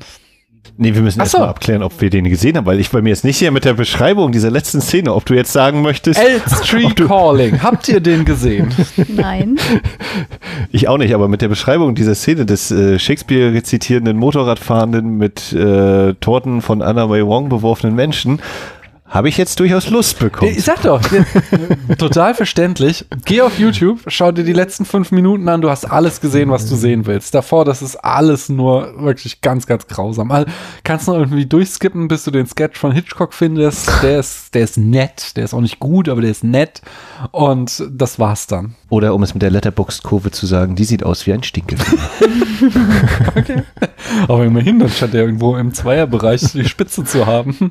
2,4. Wow, das hätte ich jetzt nicht erwartet. Kommen wir zum Flop 1 von dir, Kali. Ja, also ich muss an dieser Stelle sagen, wahrscheinlich die meisten Hörer von Spielfilm fragen sich, was kann schlimmer sein als 365 Days? Und vielleicht werde ich ja auch auf die Gemüter spalten, weil Max sich ja gerade so gewehrt hat, dass er mir diesen Film nicht empfohlen hat, kann ich sagen, dass er mir meinen Top, meine Flop Nummer 1 empfohlen hat. Was? Und das ist ein deutscher Film. Blood Red Sky, der tatsächlich schockierenderweise mit 50 Millionen Zuschauern international zum weltweit erfolgreichsten deutschen Netflix-Film gekürt worden ist. Äh, habt ihr den Hat gesehen? er was mit Iron Sky zu tun? Nee. Nee, Ich kenne gar nichts davon. ich weiß nicht, ich weiß gar nicht, wie ich den trashen soll, ohne dass ich jetzt ja irgendwie spoiler, deswegen tut mir Ach, leid, sag Spoiler. einfach, komm. Bei den Flops geht Okay. es doch. Im Prinzip geht es ja darum, dass eine junge Mutter von Deutschland in die USA fliegen möchte, um eine medizinische Behandlung zu erfahren. Auf dem Weg dahin wird das Flugzeug äh, von Terroristen gekidnappt und wieder zurückgeleitet. Der Kniff ist, sie ist eine Vampirin und muss das natürlich aufhalten, damit, weil, weil das ja sozusagen dem Sonnenaufgang entgegengeht. Oh Mann, ey. also ich weiß gar nicht, ich weiß gar nicht, was ich sagen soll. Also, kennt ihr das? Also ich eigentlich habe ich diese Reaktion nicht, weil ich habe eine richtig starke Grenze, was solche Sachen angeht. Aber kennt ihr das, wenn ihr einfach nur will, wollt, dass der Film aufhört? Ja. Also ich bin da echt, ich bin da echt hart im Leben, ne? Aber ich habe hab von Minute 10 habe ich so gedacht, oh Gott, ey, ganz ehrlich, das fühlt sich an wie 10 Stunden schon. Und das war so, ich fand es einfach nur furchtbar. Ich fand das, ich fand das Schauspiel furchtbar. Ich fand, die Hauptdarstellerin natürlich, hat natürlich ein Charaktergesicht. Wurde auch dementsprechend auch gecastet und geschminkt und alles. Ich, ich hatte absolut gar keinen Spaß bei diesem Film. Ich fand es absolut vorhersehbar, was passiert. Ich fand die Effekte war, okay, Effekte waren solide, das muss ich sagen, touché. Und das war's. Also ich fand es, ey, ich fand diesen ganzen Film so trashig. Ich fand auch sozusagen auch wieder die Schauspieler, die nicht deutsch waren, extrem schlecht gecastet. Das waren wieder wirklich von der Straße weggefangene Briten. ähm, das, das war echt so. Ich, also ich fand den Film einfach so furchtbar und es war auch so eklig. Ich wollte auch nicht hingucken. Ich wollte einfach da nur weggehen und dachte halt so, was hat Max gemacht? Und also die Tatsache, dass das der erfolgreichste international deutsche Film ist, muss man sich ja nicht wundern, wenn die Leute nicht auf den deutschen Film gucken. Also das war wirklich so richtig, es war, also ich hasse diesen Film, ich hasse diesen Film. Und ich muss an dieser Stelle, meine Aversion gegen diesen Film ist so groß, wenn ich meine Liste aufmache bei Letterboxd, und es ist ja immer sortiert vom aktuell zu neu, dass ich immer bete, wenn ich ihn als zweites sehe, bitte, bitte, ich muss neue Filme gucken. Ich will nicht diesen Film mehr sehen. Ich finde auch dieses Poster so eklig. Ich, ich, ich habe da kommen alle Versionen hoch, wo ich dachte so, oh, geht gar nicht. Es ist für mich echt der schlimmste überhaupt dieses Jahr. Nee. Tut mir leid, ich liebe deutschen Film, aber dieser Film war echt Trash. Und ich mag den Film, und ich mag nicht mal den Begriff Trash. Ich, also der Film war einfach nur furchtbar. Max, möchtest du einen, äh, äh, möchtest du dagegen irgendwie ankämpfen oder akzeptierst du meine Kritik? Ich möchte an dieser Stelle eine Richtigstellung veröffentlichen. Kann, von empfohlen kann nicht die Rede sein. Ich habe aber gesagt, lass uns den gucken. Und von wegen, du wusstest immer, was passieren würde. Dieser Kniff, was sie denn nun ist, war ja wohl lange, lange offen. Lange, lange, man nennt es 20 Minuten, wenn es hochkommt. Also das war wirklich, Nee. Also ich fand den auf jeden Fall nicht so schlimm. Ich fand ihn jetzt auch nicht super geil oder so. Ich fand Alexander Scher wusste, worauf er sich da eingelassen hat und spielt schön ordentlich drüber. Ich überlege mir die ganze Zeit, ob das von Peter Torwart Das ist korrekt, äh, dem Ähm, Regisseur der von die- Bang Boom Bang. Die Unna-Trilogie oder wie das heißt, ne? Die drei Filme da. Vor allen Dingen, wenn ich da noch ergänzen darf, wenn du dir seine Filmografie, also es sind acht Filme und sieben davon sehen so laut dem Cover einfach alle gleich aus nach eben, ja, Ruhrpott-Mafia-Filme so. Und dann macht er den als achten Film. Da wollte er mal was Neues machen, hat wohl nicht geklappt. Ich sag ganz ehrlich, ne, bleib beim Ruhrpott. Also Bang Boom Bang fand ich gar nicht, gar nicht mal so schlecht Ja, ich tatsächlich. Vielleicht hätte er einen Ruhrpott-Vampirfilm machen sollen. Oh. Ja, ich weiß, es war einfach zu viel mit den Vampiren und dann den Terroristen und den idiotischen Passagieren und dann auch diesen unglaublich untalentierten Leuten, die alle am Boden und gewartet haben auf dieses Flugzeug und es, der war einfach so drüber die ganze Zeit und ich dachte die ganze Zeit, ist das jetzt, was ist das, was ist das? Ich habe dieses Jahr einige Filme geguckt, wo ich dachte so, okay, das ist wirklich ganz schön grenzwertig, aber das Ding, ne, das war halt so, das war das Einzige, das auch wirklich geschafft hat, bei mir negativ in Erinnerung zu bleiben, dass ich das nicht vergesse. Das ist echt so Schmerz, den man nicht vergisst. Ich, weiß, ich, ich kann wirklich sagen, ich kann, dieser Film ist für mich wirklich, ich freue mich so, ich muss, ich freue mich schon demnächst auf, auf in drei Jahren, wenn ich das Ding auf, äh, meine Blätterbox aufmache und ich dieses Poster nicht mehr sehen muss. also echt. Äh, ja, also die kann ich äh, ja nicht äh, in Gänze teilen. Ich fand, er war eigentlich drüber genug, so für seinen Quatsch, den er erzählt. Hm? Ja, aber das klingt ja generell so, als wäre es völlige äh, Lebenszeitverschwendung gewesen. Ja, das ist nett gesagt. Also die Tatsache, dass der noch schlimmer ist als 365 Days und wenn ihr den heute Abend noch gucken solltet, dann werdet ihr wissen, was ich meine. Und gleich ein Double Feature machen.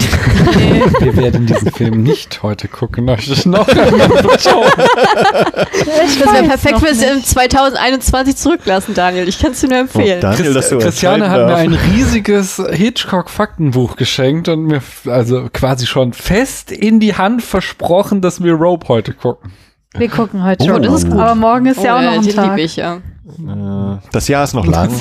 Nein. Ah, Ich glaube, Rope ist sogar mein Lieblings. Äh, Oh, meiner auch, Cardi. Und ich habe ihn noch nicht ja, gesehen. echt, Siehst du? also ich finde den echt super. Ja. Das ist mal was Der ist bei anderes. mir jetzt dran. Und, äh, aber jetzt reden wir schon wieder über andere Filme. Sag uns doch noch mal, welchen Film wir nicht gucken sollten, Kali.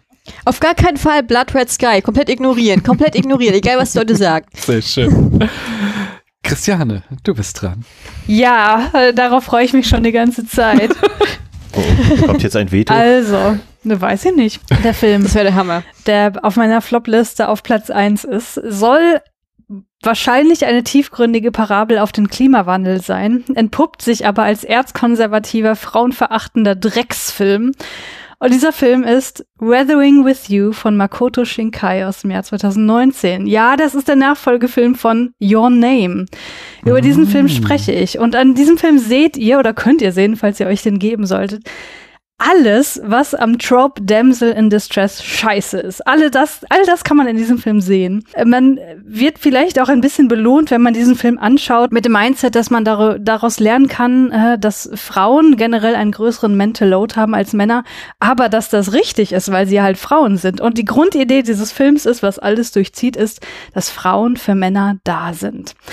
Und ich möchte hier an dieser Stelle auf eine Letterbox-Rezension verweisen, die ähm, im Grunde alles das, was ich an diesem Film kacke finde, zusammenfasst. Und die ist von Darren Carver Belsinger und der schreibt folgendes. Weathering with You ist verachtenswert. Das ist kein Tippfehler. Ich habe absolut keine Zeit mehr für Shinkais Arbeit. So sehr er persönlich ein wirklich netter Kerl zu sein scheint, so wenig kann ich seine Kunst oder die Denkweise, die dahinter steckt, ausstehen.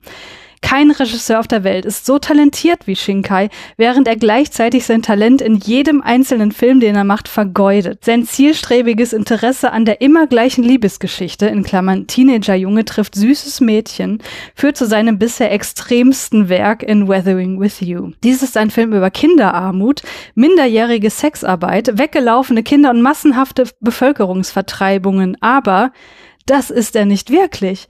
Jeder einzelne dieser inhaltlichen Aspekte wird als schrulliges Beiwerk zu Shinkais ausschweifender, masturbatorischer Fantasie vom süßen, starken Mädchen behandelt, das sich in den unbeholfenen Kerl verliebt, den sie retten muss. Der Film endet wörtlich mit der Bestätigung, dass der Verlust von Häusern, die Millionen von Menschen gehörten, für die zentrale Romanze wert war.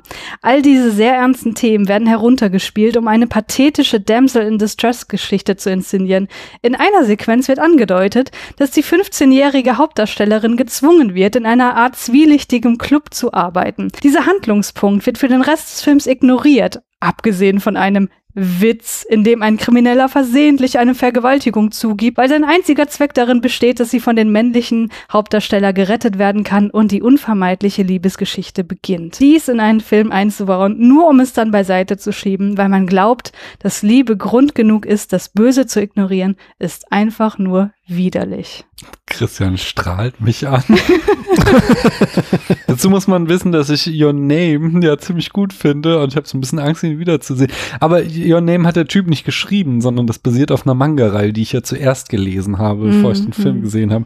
Und zum Thema Your Name fand ich auch nicht schlecht. und äh, zum Thema ähm, unglaublich talentierte Regisseure, die ihren äh, Talent für Schmutz verschwenden, kann ich nur sagen, Damien Chazelle.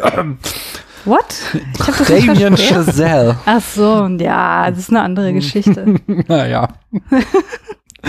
anyway. Habt ihr den geguckt, Kali und Max? Ja. Ja, und was hast du, Kali? Äh, ich bin gerade total geflasht. Also ich muss an der Stelle sagen, ich muss jetzt, also das ist, oh, jetzt war ich richtig unbeliebt, ne? Aber ähm, ich persönlich bin überhaupt gar kein Freund von Studio Ghibli und die einzigen Sachen, die ich gucke, sind von Mak äh, Makoto Shinkai, Mhm.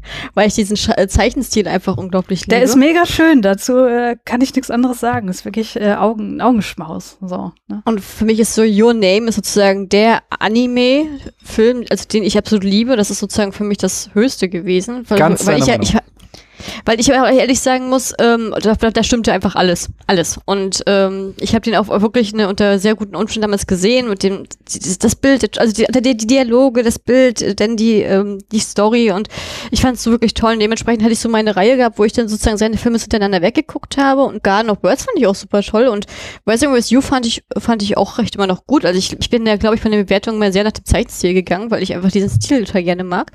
Mir ist das tatsächlich in dieser Form nicht so aufgefallen, als ich den das erste Mal gesehen habe. Jetzt überlege ich halt, ob ich den halt nochmal gucken sollte, einfach gerade aufgrund dieser Kritik. Kann ich, also ich kann es, äh, ich würde ich würde ihn halt mal wahrscheinlich jetzt nochmal angucken unter diesen Gesichtspunkten, aber dadurch, dass es halt meistens so Japan ist, eine Japan konservative Gesellschaft und ich das in diesen Kontext meistens einbette, es war das für mich überhaupt gar kein Problem beim, beim Sichten selbst. Sag ich ganz ehrlich. Mhm.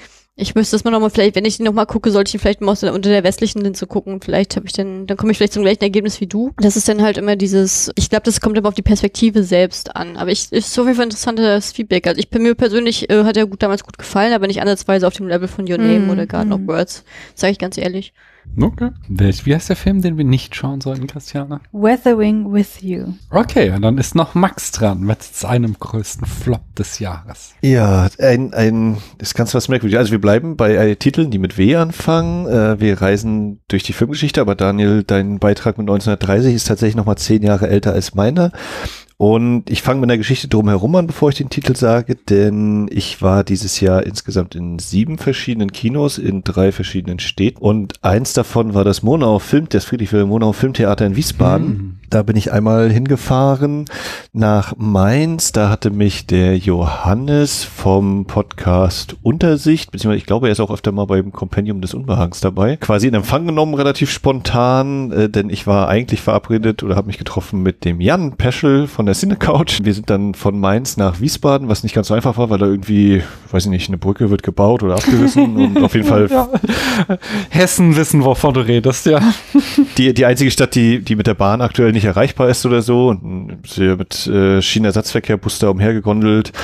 Und ja, dann war es sozusagen ein spontanes Podcaster-Dreier-Treffen in dem Moment. Dann sind Jan und ich noch einen kleinen Happen essen gegangen und sind dann eben zum Monau Filmtheater. Dann war ich zum ersten Mal in der Monau Stiftung. Äh, kann ich das auch endlich von meiner Bucketlist streichen. Hab da auch noch ein, zwei Mitarbeiterinnen kennengelernt. Und es gab anlässlich des 100. Geburtstages, ich glaube es war der 100. Geburtstag von Ilse Werner, gab es den Film Wunschkonzert aus dem Jahre 1940. Ja, Und das ist äh, strammste, größte Ultra-NS-Propaganda, schlicht und ergreifend. Und es könnte eigentlich schon reichen, um zu sagen, warum das sozusagen der Flop des Jahres war. Äh, ich habe dieses Jahr im, in meinem im Podcast Wiederaufführung so ein bisschen diese Reihe Reise durch den deutschen Film mal wieder aufgegriffen, fortgesetzt und äh, habe da mit Jan auch ein paar Filme besprochen, unter anderem eben diesen. Und das hat sich auch relativ spontan ergeben, weil er meinte, ja, der wird dann da gezeigt. Und dann habe ich gesagt, ja, was soll's, dann äh, komme ich da mal vorbei. Deswegen war es eigentlich ein total schönes Erlebnis an sich, so das Ganze drumherum.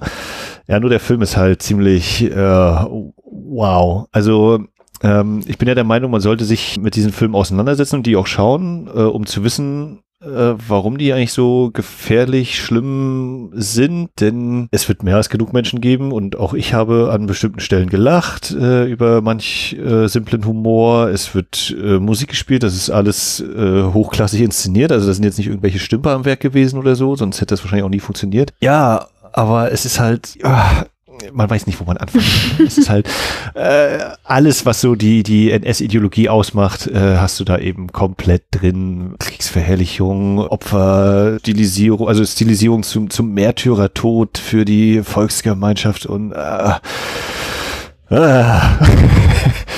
Äh, ein Film, den damals, glaube ich, über 20 Millionen Menschen gesehen haben zum Zeitpunkt seines Erscheins noch. Ich weiß nicht, ob es der erfolgreichste, aber eben einer der am meist gesehenen Kinofilme überhaupt in der deutschen Geschichte ist, unter den entsprechenden Umständen.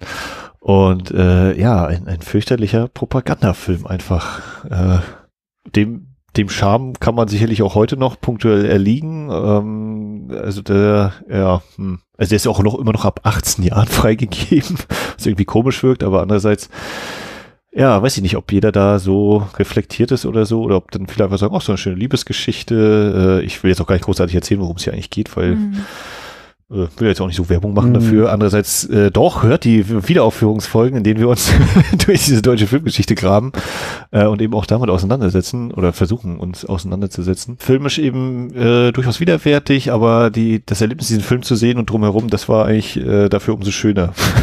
Ja, unangenehm. Wunschkonzert Wunschkonzert ist mein, mein Flop-Film des Jahres. Ich habe noch eine Frage dazu. Wenn du jetzt, also du hast jetzt gesagt, ja gut, der ist in, in seiner Propaganda, in seinem Propagandadasein irgendwie schon ziemlich äh, verachtenswert, aber hast du darüber hinaus durch diese Sichtung des Films noch irgendwas für dich persönlich mitgenommen?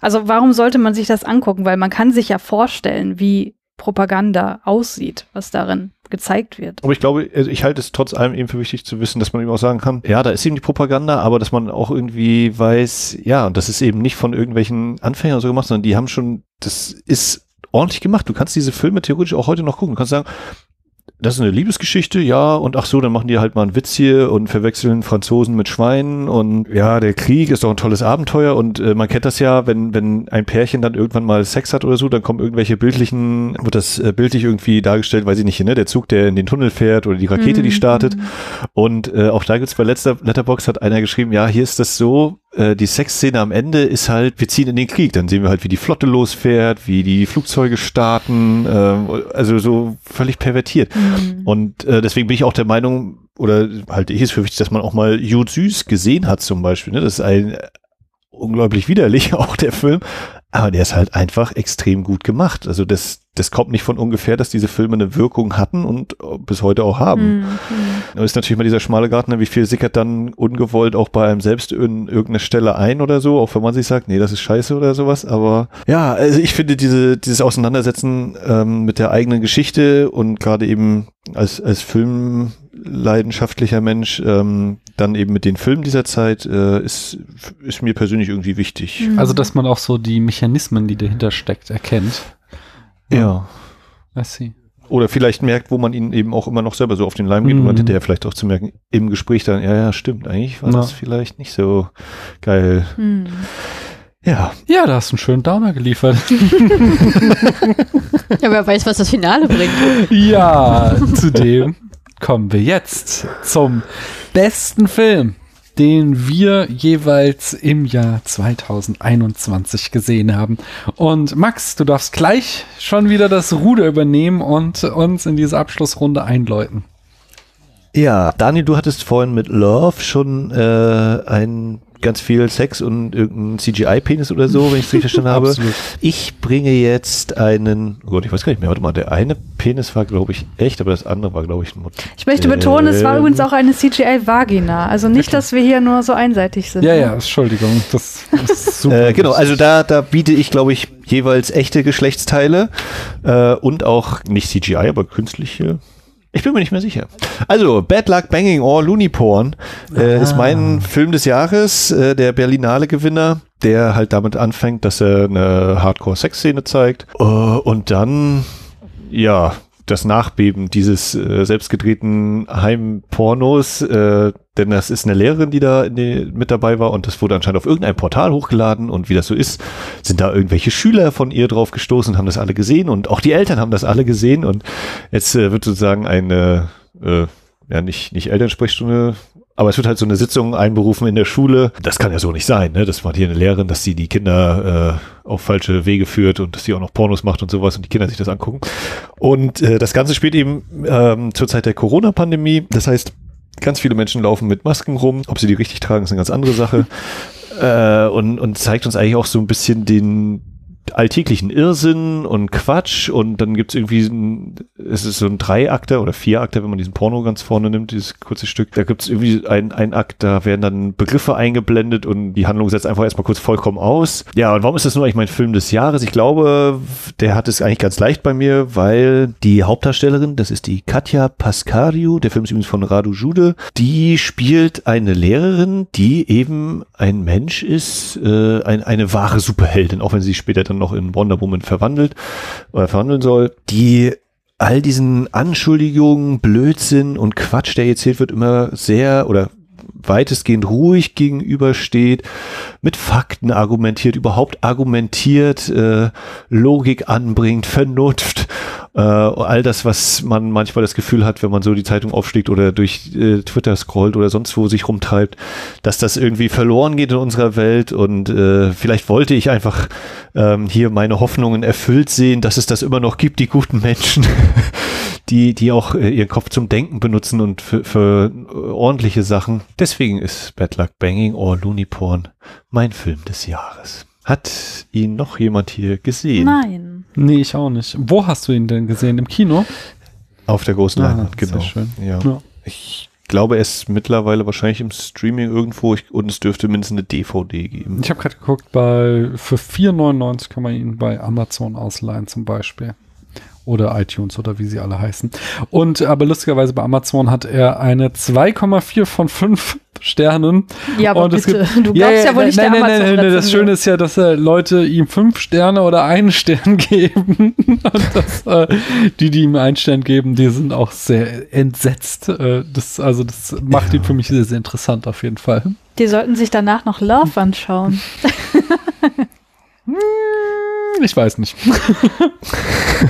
den Film, den hier, hier, Bad Love Looney Porn, oder wie er heißt, ähm, Bad Luck Banging. Bad Luck Banging, der klingt spannender, muss ich ganz ehrlich sagen. Spannender ist auch meine Nummer eins und lustiger und trauriger und ich habe euch mehrfach äh, verboten, über diesen Film zu sprechen, weil jetzt reden wir über ihn.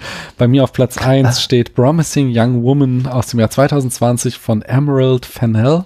Auch ein Debüt, wenn ich mich nicht irre, oder? Ja, ich glaube. Unglaublich großartig dafür. Wir folgen Carrie Mulligan. Cassie, gespielt von Carrie Mulligan, und merken, dass Cassie eine Nummer durchzieht, die äh, sie lässt sie, sie tut so, als wäre sie stockbesoffen, lässt sich von vermeintlichen Nice Guys mit nach Hause nehmen und irgendwann im Laufe des Abends kommt es dann halt immer dazu, dass diese Nice Guys äh, sich als nicht mehr nice entpuppen und versuchen, äh, Sex mit einer Frau zu haben, die offensichtlich so betrunken ist, dass sie nicht mehr in diesen Sex einwilligen kann.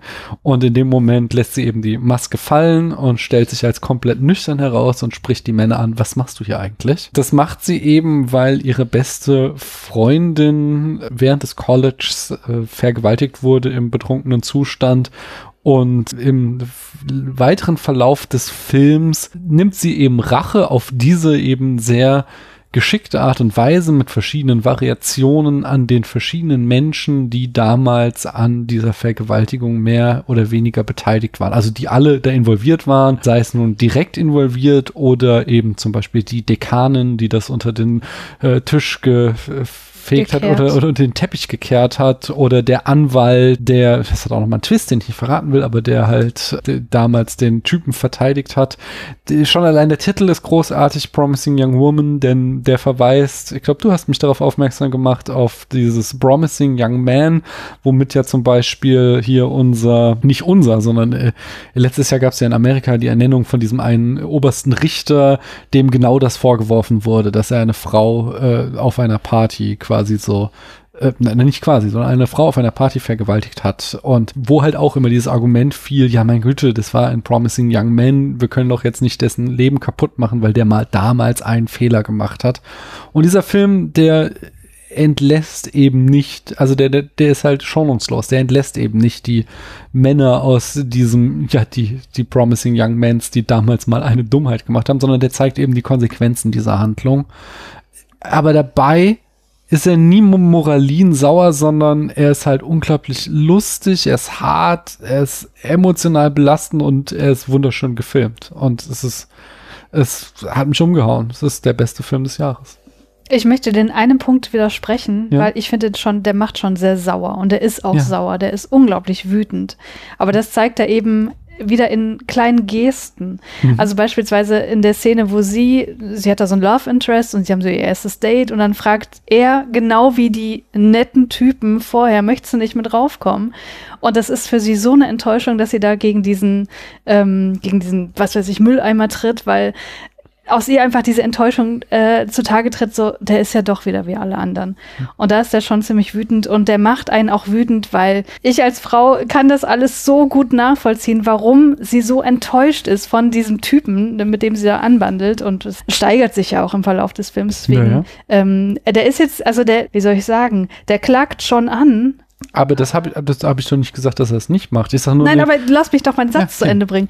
Der, der klagt schon an, aber der ist jetzt nicht, er ist nicht vordergründig wütend. Also sie lässt sich jetzt nicht in Hasstiraden aus, mhm. so, sondern das, das steckt in ihrer Empfindung, die wir mhm. mitbekommen durch den Film. Okay, ich verstehe immer noch nicht, wo ich dem widersprochen habe. Weil du hast gesagt, er ist, er ist nicht wütend oder so. Hast du nee, ich gesagt. Gesagt, nicht moralinsauer. Nicht, genau, er ist halt nicht so, äh, er ist nicht so vordergründig, dass er die ganze Zeit den erhobenen Zeigefinger hebt und irgendwie so, weißt du, er ist, er ist kein, kein er ist nicht so ein, so ein Education Piece oder sowas. Nein, auf gar keinen Fall. Ja, genau, genau das Gegenteil ist er. Gerade weil er, er hat am Ende einen bitterbösen Twist, der ist, äh, also du willst lachen und weinen zugleich, weil der, weil der so hart und gleichzeitig so lustig lustig ist, dieser Twist, den letzten, den er hinlegt.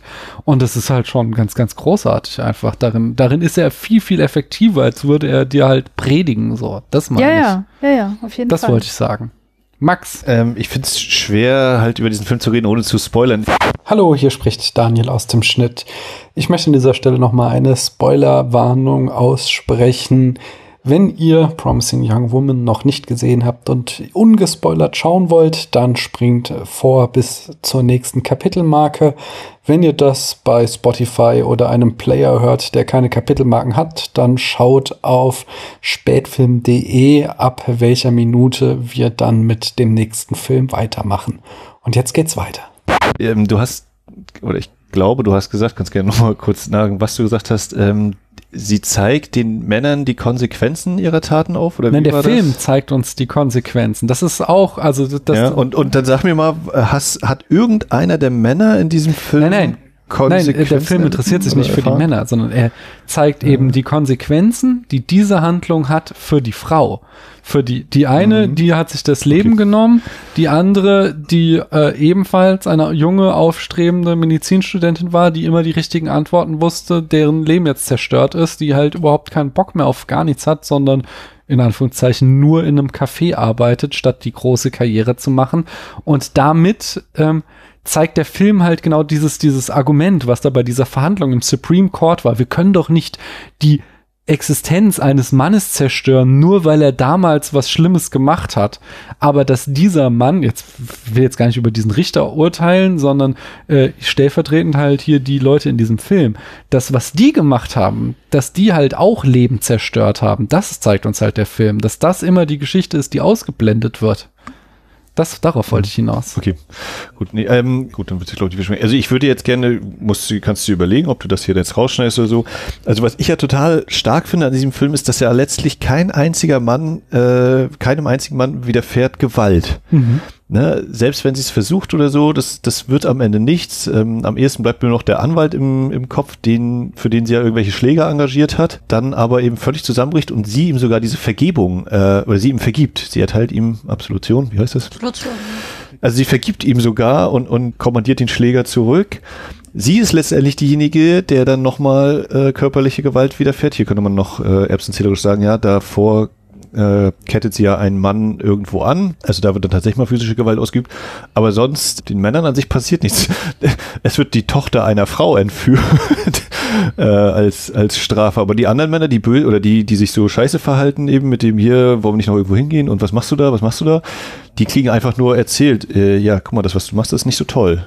Aber das ist ja nicht so, dass die jetzt irgendwie geschlagen werden oder so, die sind dann nur irgendwie verwirrt, verbittert, verängstigt und möchten dann, dass sie jetzt schnell geht oder so. Aber denen, denen passiert ja in der Form nicht direkt irgendwas. Und das finde ich eigentlich so. Aber das, das ist genau das Gute, was dieser Film macht, weil er eben Ja, nicht in diese ja. Rape-Revenge-Falle fällt. So. Also man kann eben nicht sagen, ja, guck mal, die schlägt sie doch mit ihren eigenen Waffen so. Und genau diesen Weg äh, setzt, also geht dieser Film ja bewusst nicht ein. Und da finde ich die Szene mit dem Anwalt eben so unglaublich zentral dafür, dass wir merken, okay, wenn jemand hier wirklich wahrhaftige Reue äh, zeigt, dann ist sie auch zur Absolution und zur Vergebung in der Lage. Und das finde ich äh, super wichtig. Das würde ich niemals als Kritikpunkt ansehen. Also mich hat der Film damals einfach nur wütend gemacht. Das war, ich fand, das war schwere Kost. Also das wirkt, er wirkt um erst, er wirkt halt so vom vom äh, Trailer her recht leicht und dann Ja, ja, die so. Keule, komplette Keule ab, ne? Weil das ist einfach dieses, ich finde ihn in, in, Te- in Teilen durchaus sehr, sehr realistisch tatsächlich. Mhm. Und ich finde es einfach nur frustrierend zu sehen, ähm, dass die Leute halt einfach davonkommen. Ne? Und die, die Kanen, sag ich mal, mit dem einem Schreck, den sie immer kurz hier mit der Tochter eingejagt hat, äh, letztendlich hat die ja auch keine Strafe davon äh, erfahren. Die ist ja auch in ihrer Position geblieben, hat sich da auch nicht gebessert. Und sozusagen der, mit dem sie ausgegangen ist, das hat mich jetzt nicht überrascht, diese Entwicklung. Und der hat ja nur auch letztendlich keine Konsequenz aus. Er kann sich vielleicht selbst entscheiden, jetzt moralischen Weg einzuschlagen aus schlechtem Gewissen heraus. Aber ob macht er das tatsächlich? Ich bezweifle es. Die sind ja alle so verroht da in der Form. Also ich hatte irgendwo auch, glaube ich, ein paar Mal gelesen, es ist jetzt ein bisschen doof, dass wir jetzt jemanden haben, der wahrscheinlich diese Position einnehmen würde, von wegen, dass das ja ein Happy End ist äh, in gewisser Form, wo ich so denke, äh, Moment mal. das würde ich nicht sagen. ähm, Nee, das. Da nee. ist gerade jemand, eine, eine gewisse Figur ist tot und nur weil jetzt irgendwie so eine Polizei mal an, an irgendeiner Stelle vorbeischaut, wüsste ich jetzt nicht, warum wir jetzt gerade alle sagen oder denken sollten, ja, die Polizei, die wird sich jetzt darum kümmern, dass das hier aufgeklärt wird. ähm, also es wird natürlich so ein bisschen angedeutet, dass da durchaus mal ein positiver Ansatz sein könnte, aber insgesamt ist das halt, finde ich das, also, ne, was du auch gerade gesagt hast, Christian, dass das so gut ist, ich finde das auch total gut, aber es ist auch extrem, ich weiß nicht, ob ernüchternd oder Aber, also, niederschmetternd. Ähm, ich ähm, finde es halt gut, weil, weil ja. Er, er verweigert dir eben diese Katharsis. So bei dem Rap Revenge ist es ja immer so, ja, die kriegen jetzt, was sie verdient haben. Und dadurch, dass der Film uns da nicht rauslässt, sondern dass sie sich halt damit begnügt, denen nur den Spiegel einmal vorzuhalten, hält sie uns eben auch immer den Spiegel vor und wir müssen weiter darüber nachdenken. Und wir sind gezwungen zu sehen, was für ein systematisch bankrottes äh, System hier vorliegt, wo halt äh, Frauen vergewaltigt werden und das hat keine Konsequenzen. Großartiger Film. noch so ein Downer. Noch so ein Downer. Dann zieh uns doch mal wieder hoch, Kali. Das glaube ich nicht. ich hatte ja sozusagen, als wir zusammengekommen sind, hattest du ja gefragt nach unserem Lieblingsgenre und da habe ich dir ja gesagt gehabt, dass, oder euch gesagt gehabt, dass ich es ja sehr gerne mag, wenn eine Gesellschaftskritik drin ist und dass sich das ja auf verschiedene Genres sozusagen verteilen lässt, vor allen Dingen auch auf historischen Aufarbeitungen. Und ähm, ich bin ja sehr viel im koreanischen Kino unterwegs, dementsprechend ist natürlich auch meine Nummer eins des Jahres äh, Korea geworden. Und dieser Korea hat ja diese Eigenart, sehr viele äh, Verfilmungen von Kriminalfällen sozusagen wieder herauszuholen, die halt eine ben- an benach für die Opfer benachteiligte äh, Rechtsprechung bekommen haben, um sozusagen diese Petition wieder in die Wege zu leiten oder auf diese Umstände hinzu, hinzugehen.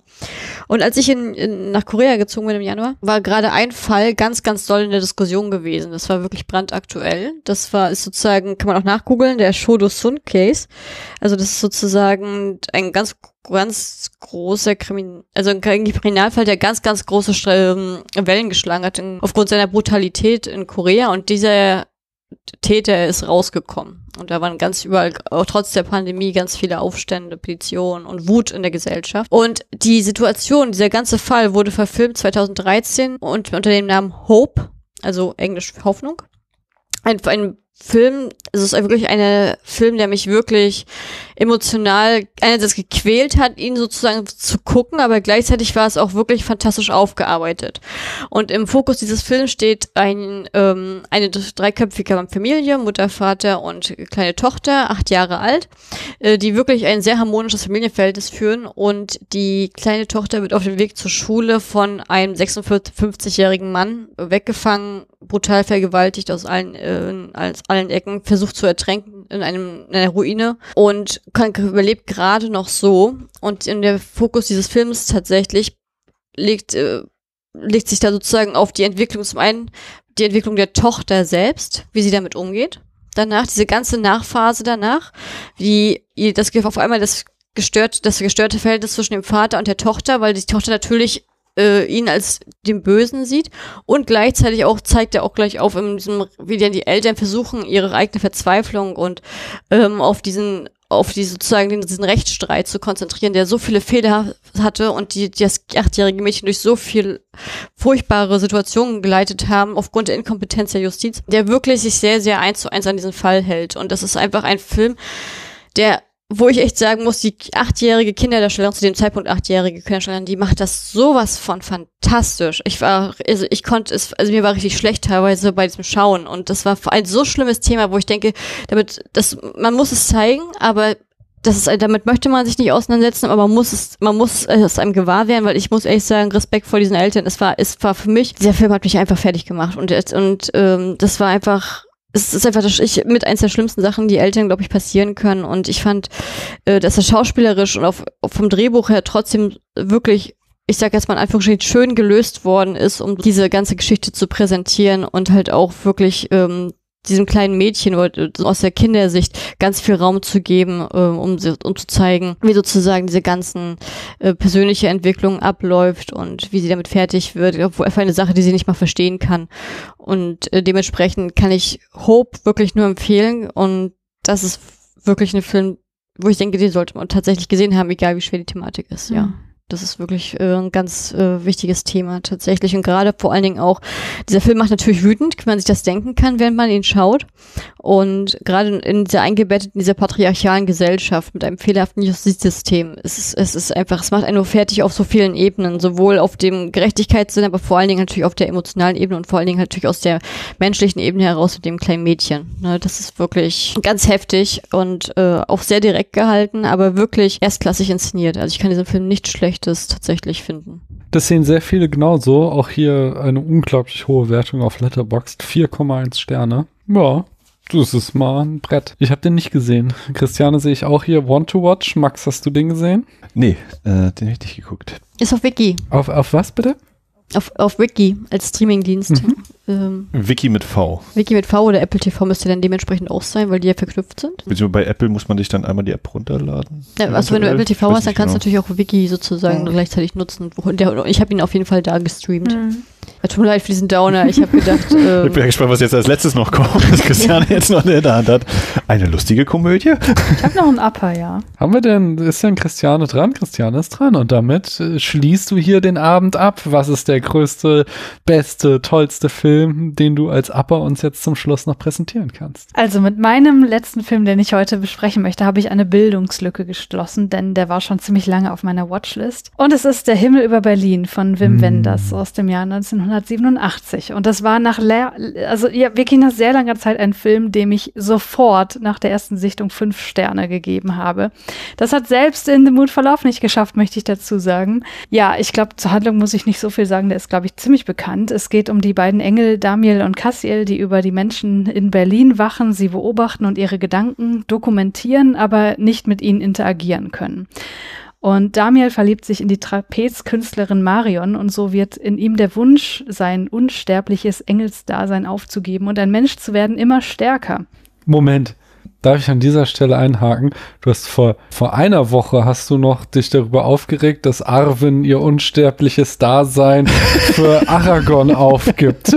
Wie kann man nur so doof sein? Und hier ist es für dich der beste Film des Jahres? Du hast meinen Halbsatz danach nicht verstanden, Daniel. Okay. Lies dir die, das bitte nochmal durch. Das mache ich sofort. Ja, Daniel verfügt zwar über unbegrenztes Wissen über Menschen, aber wie es sich anfühlt, ein Mensch zu sein, das weiß er als Engel eben nicht. Und äh, diese Grenze übertritt er dann gegen Ende dieses Films. Äh, das sage ich jetzt einfach mal. Das, ja, da ist klar, dass es darauf hinausläuft. Ich habe den, wie gesagt, äh, bisher erst einmal gesehen, aber was mich sofort in seinen Bann zog, waren sein, ja, sein, sein, wie soll ich sagen, sein äh, zugrunde liegender poetischer Ansatz, äh, die wunderschönen Schwarz-Weiß-Bilder und die meditative Grundstimmung und die die subtile Tragikomik.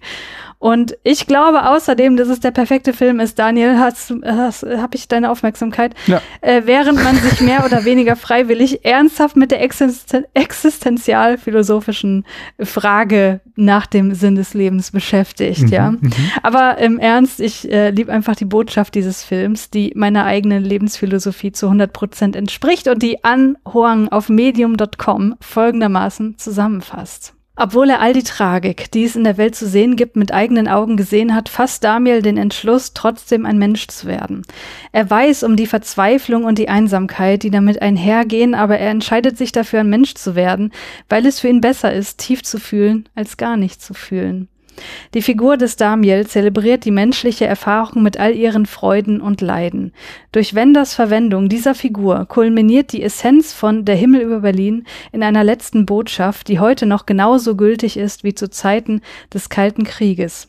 Ja, das Leben ist nicht immer gut, aber das ist okay, denn es ist trotzdem schön. Ja, schön. Ja, kennt ihr den schon? Ich habe den gesehen. Es ist sehr lange her. Er hat mir damals auch sehr gut gefallen. Aber ich einzelne Bilder habe ich nur noch im Kopf. Und Columbo tritt irgendwann auf. Das ist wahr, ja. Und ihr da drüben, kennt ihr den auch? Also ich habe ihn auf meiner Watchlist seit Ewigkeiten. Das ist lustigerweise auch der Film, der mir am meisten von meinen amerikanischen Freundinnen empfohlen wird, was ich sehr ironisch hm. finde. Ich, ich bin mir, also das, ich sag mal ganz ehrlich, Stadt der Engel ist doch ein Remake davon, genau. oder? Ja. Ja, also ich ihn auf, wollte ihn auf jeden Fall nochmal sehen. Ich habe schon einige ich sag mal, Screenshots gesehen von einigen Stellen, die da sehr interessant für mich aussahen, aber das hab's noch nicht geschafft. Ich habe den auch noch nicht gesehen. Ich glaube, ich weiß gar nicht, ob ich überhaupt schon Wim Wenders Film gesehen habe. Äh, äh, ja, nee, auch den noch nicht. Nee. 1987 ist der, glaube ich, ne? Mhm. Also ist noch mit geteiltes Berlin und so und Bruno Ganz. Ja, guck den auf jeden Fall an. Das ist, ich, ich war so weggeflasht wie schon ewig nicht mehr nach dem Film. Ja, schön. Da hast du uns hochgezogen. Das ist doch gut. Mir hat es sehr viel Freude gemacht hier. Wir haben die fünf Stunden, ich glaube nicht ganz geknackt zusammen mit beiden Folgen, aber wir haben einiges hier runtergerockt. Äh, ihr werdet hier na, knapp drei Stunden wahrscheinlich zu hören bekommen und dann in Zukunft noch eine andere Folge Vorgeplänkel, auch nochmal irgendwie anderthalb Stunden oder so. Das heißt, ihr habt viel Filmmaterial, äh, ja, was ihr auf euch auf eure Watchlist schreiben könnt und dann auch nachholen. Ich werde auf jeden Fall auch so eine Letterbox-Liste wieder mitmachen mit allen Filmen, die wir hier erwähnt haben und sie dann auch in der Folge hoffentlich verlinken, äh, wenn ich dran denke. Äh, das kriege ich schon hin. Anyway, es hat mir eine große Freude gemacht. Ihr seid alle drei natürlich jederzeit hier wieder herzlich willkommen und dürft jederzeit mit mir über alles reden. Äh, und damit die Leute auch euch sonst ganz viel reden hört, erzählt uns doch nochmal, wo man euch hören kann. Kali, magst du nochmal den Anfang machen? Welchen Podcast sollen die Leute hören, wenn sie jetzt noch mehr von dir hören möchten? Ich sag mal den einen, du sagst den anderen, denn, ne? ähm, also ich, äh, ja, also wenn ihr, wenn ihr uns weiter hören wollt oder gerade mich, dann könnt ihr gerne die Serienoase sozusagen äh, euch anhören über ostasiatische Filme und Serien. Äh, findet ihr sozusagen unter serienoase.net oder auf Twitter oder Instagram unter Serienoase. Wir machen normalerweise einmal monatlich, aber dadurch, dass wir in der ersten Phase dieses Jahres getrennt waren und in der zweiten sehr viele Schicksalsschläge hatten, hat das bei uns nicht so ganz hingehauen. Dementsprechend werden wir ab Januar dann wieder regelmäßig da sein. Sagte sie und lehnte sich aus dem Fenster.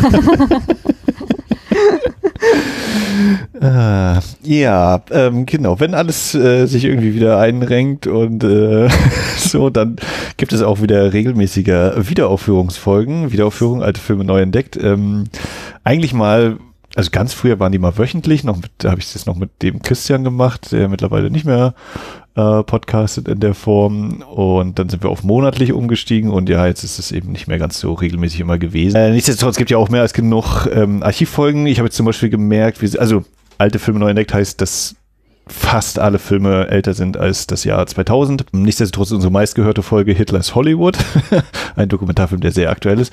Und äh, kurz vor dem Einzug in die Top 3 steht gerade unsere Sissy-Folge, die ist in den letzten Wochen äh, vermehrt abgerufen worden, warum auch immer. und äh, ist jetzt kurz davor, den Paten von seiner Spitzenposition zu verdrängen. Und daneben gibt es noch ganz viele andere Filme. Wie gesagt, letztes Jahr haben, oder jetzt hier 2021 gab es einige deutsche Filme, Reise durch den deutschen Film, eben Nazi-Zeit, Vorkriegszeit. Mm, es gab auch Karate Kid und Total Recall als Kontrastprogramm. Und da kann man eben ganz viel hören bei der Wiederaufführung. Christiane, wo kann man noch mehr von dir hören? Zum Beispiel bei Keanu Reloaded, wo alle drei anderen Stimmen heute auch schon dabei waren. Hört euch zum Beispiel die Folge mit Daniel zu, oder die beiden Folgen zu äh, Bill und Ted an, oder die Folge zu Little Buddha mit Kali, wo ich mich gewundert habe, dass du den heute nicht genannt hast bei den Flops, aber ich habe es ja auch nicht gemacht. Oder die Folge zu Point Break mit Max. Sehr schön. Ich danke euch, dass ihr hier wart und ich danke allen, die bis hierhin zugehört haben. Tschüss. Tschüss. Ciao, Ciao. frohes neues Jahr.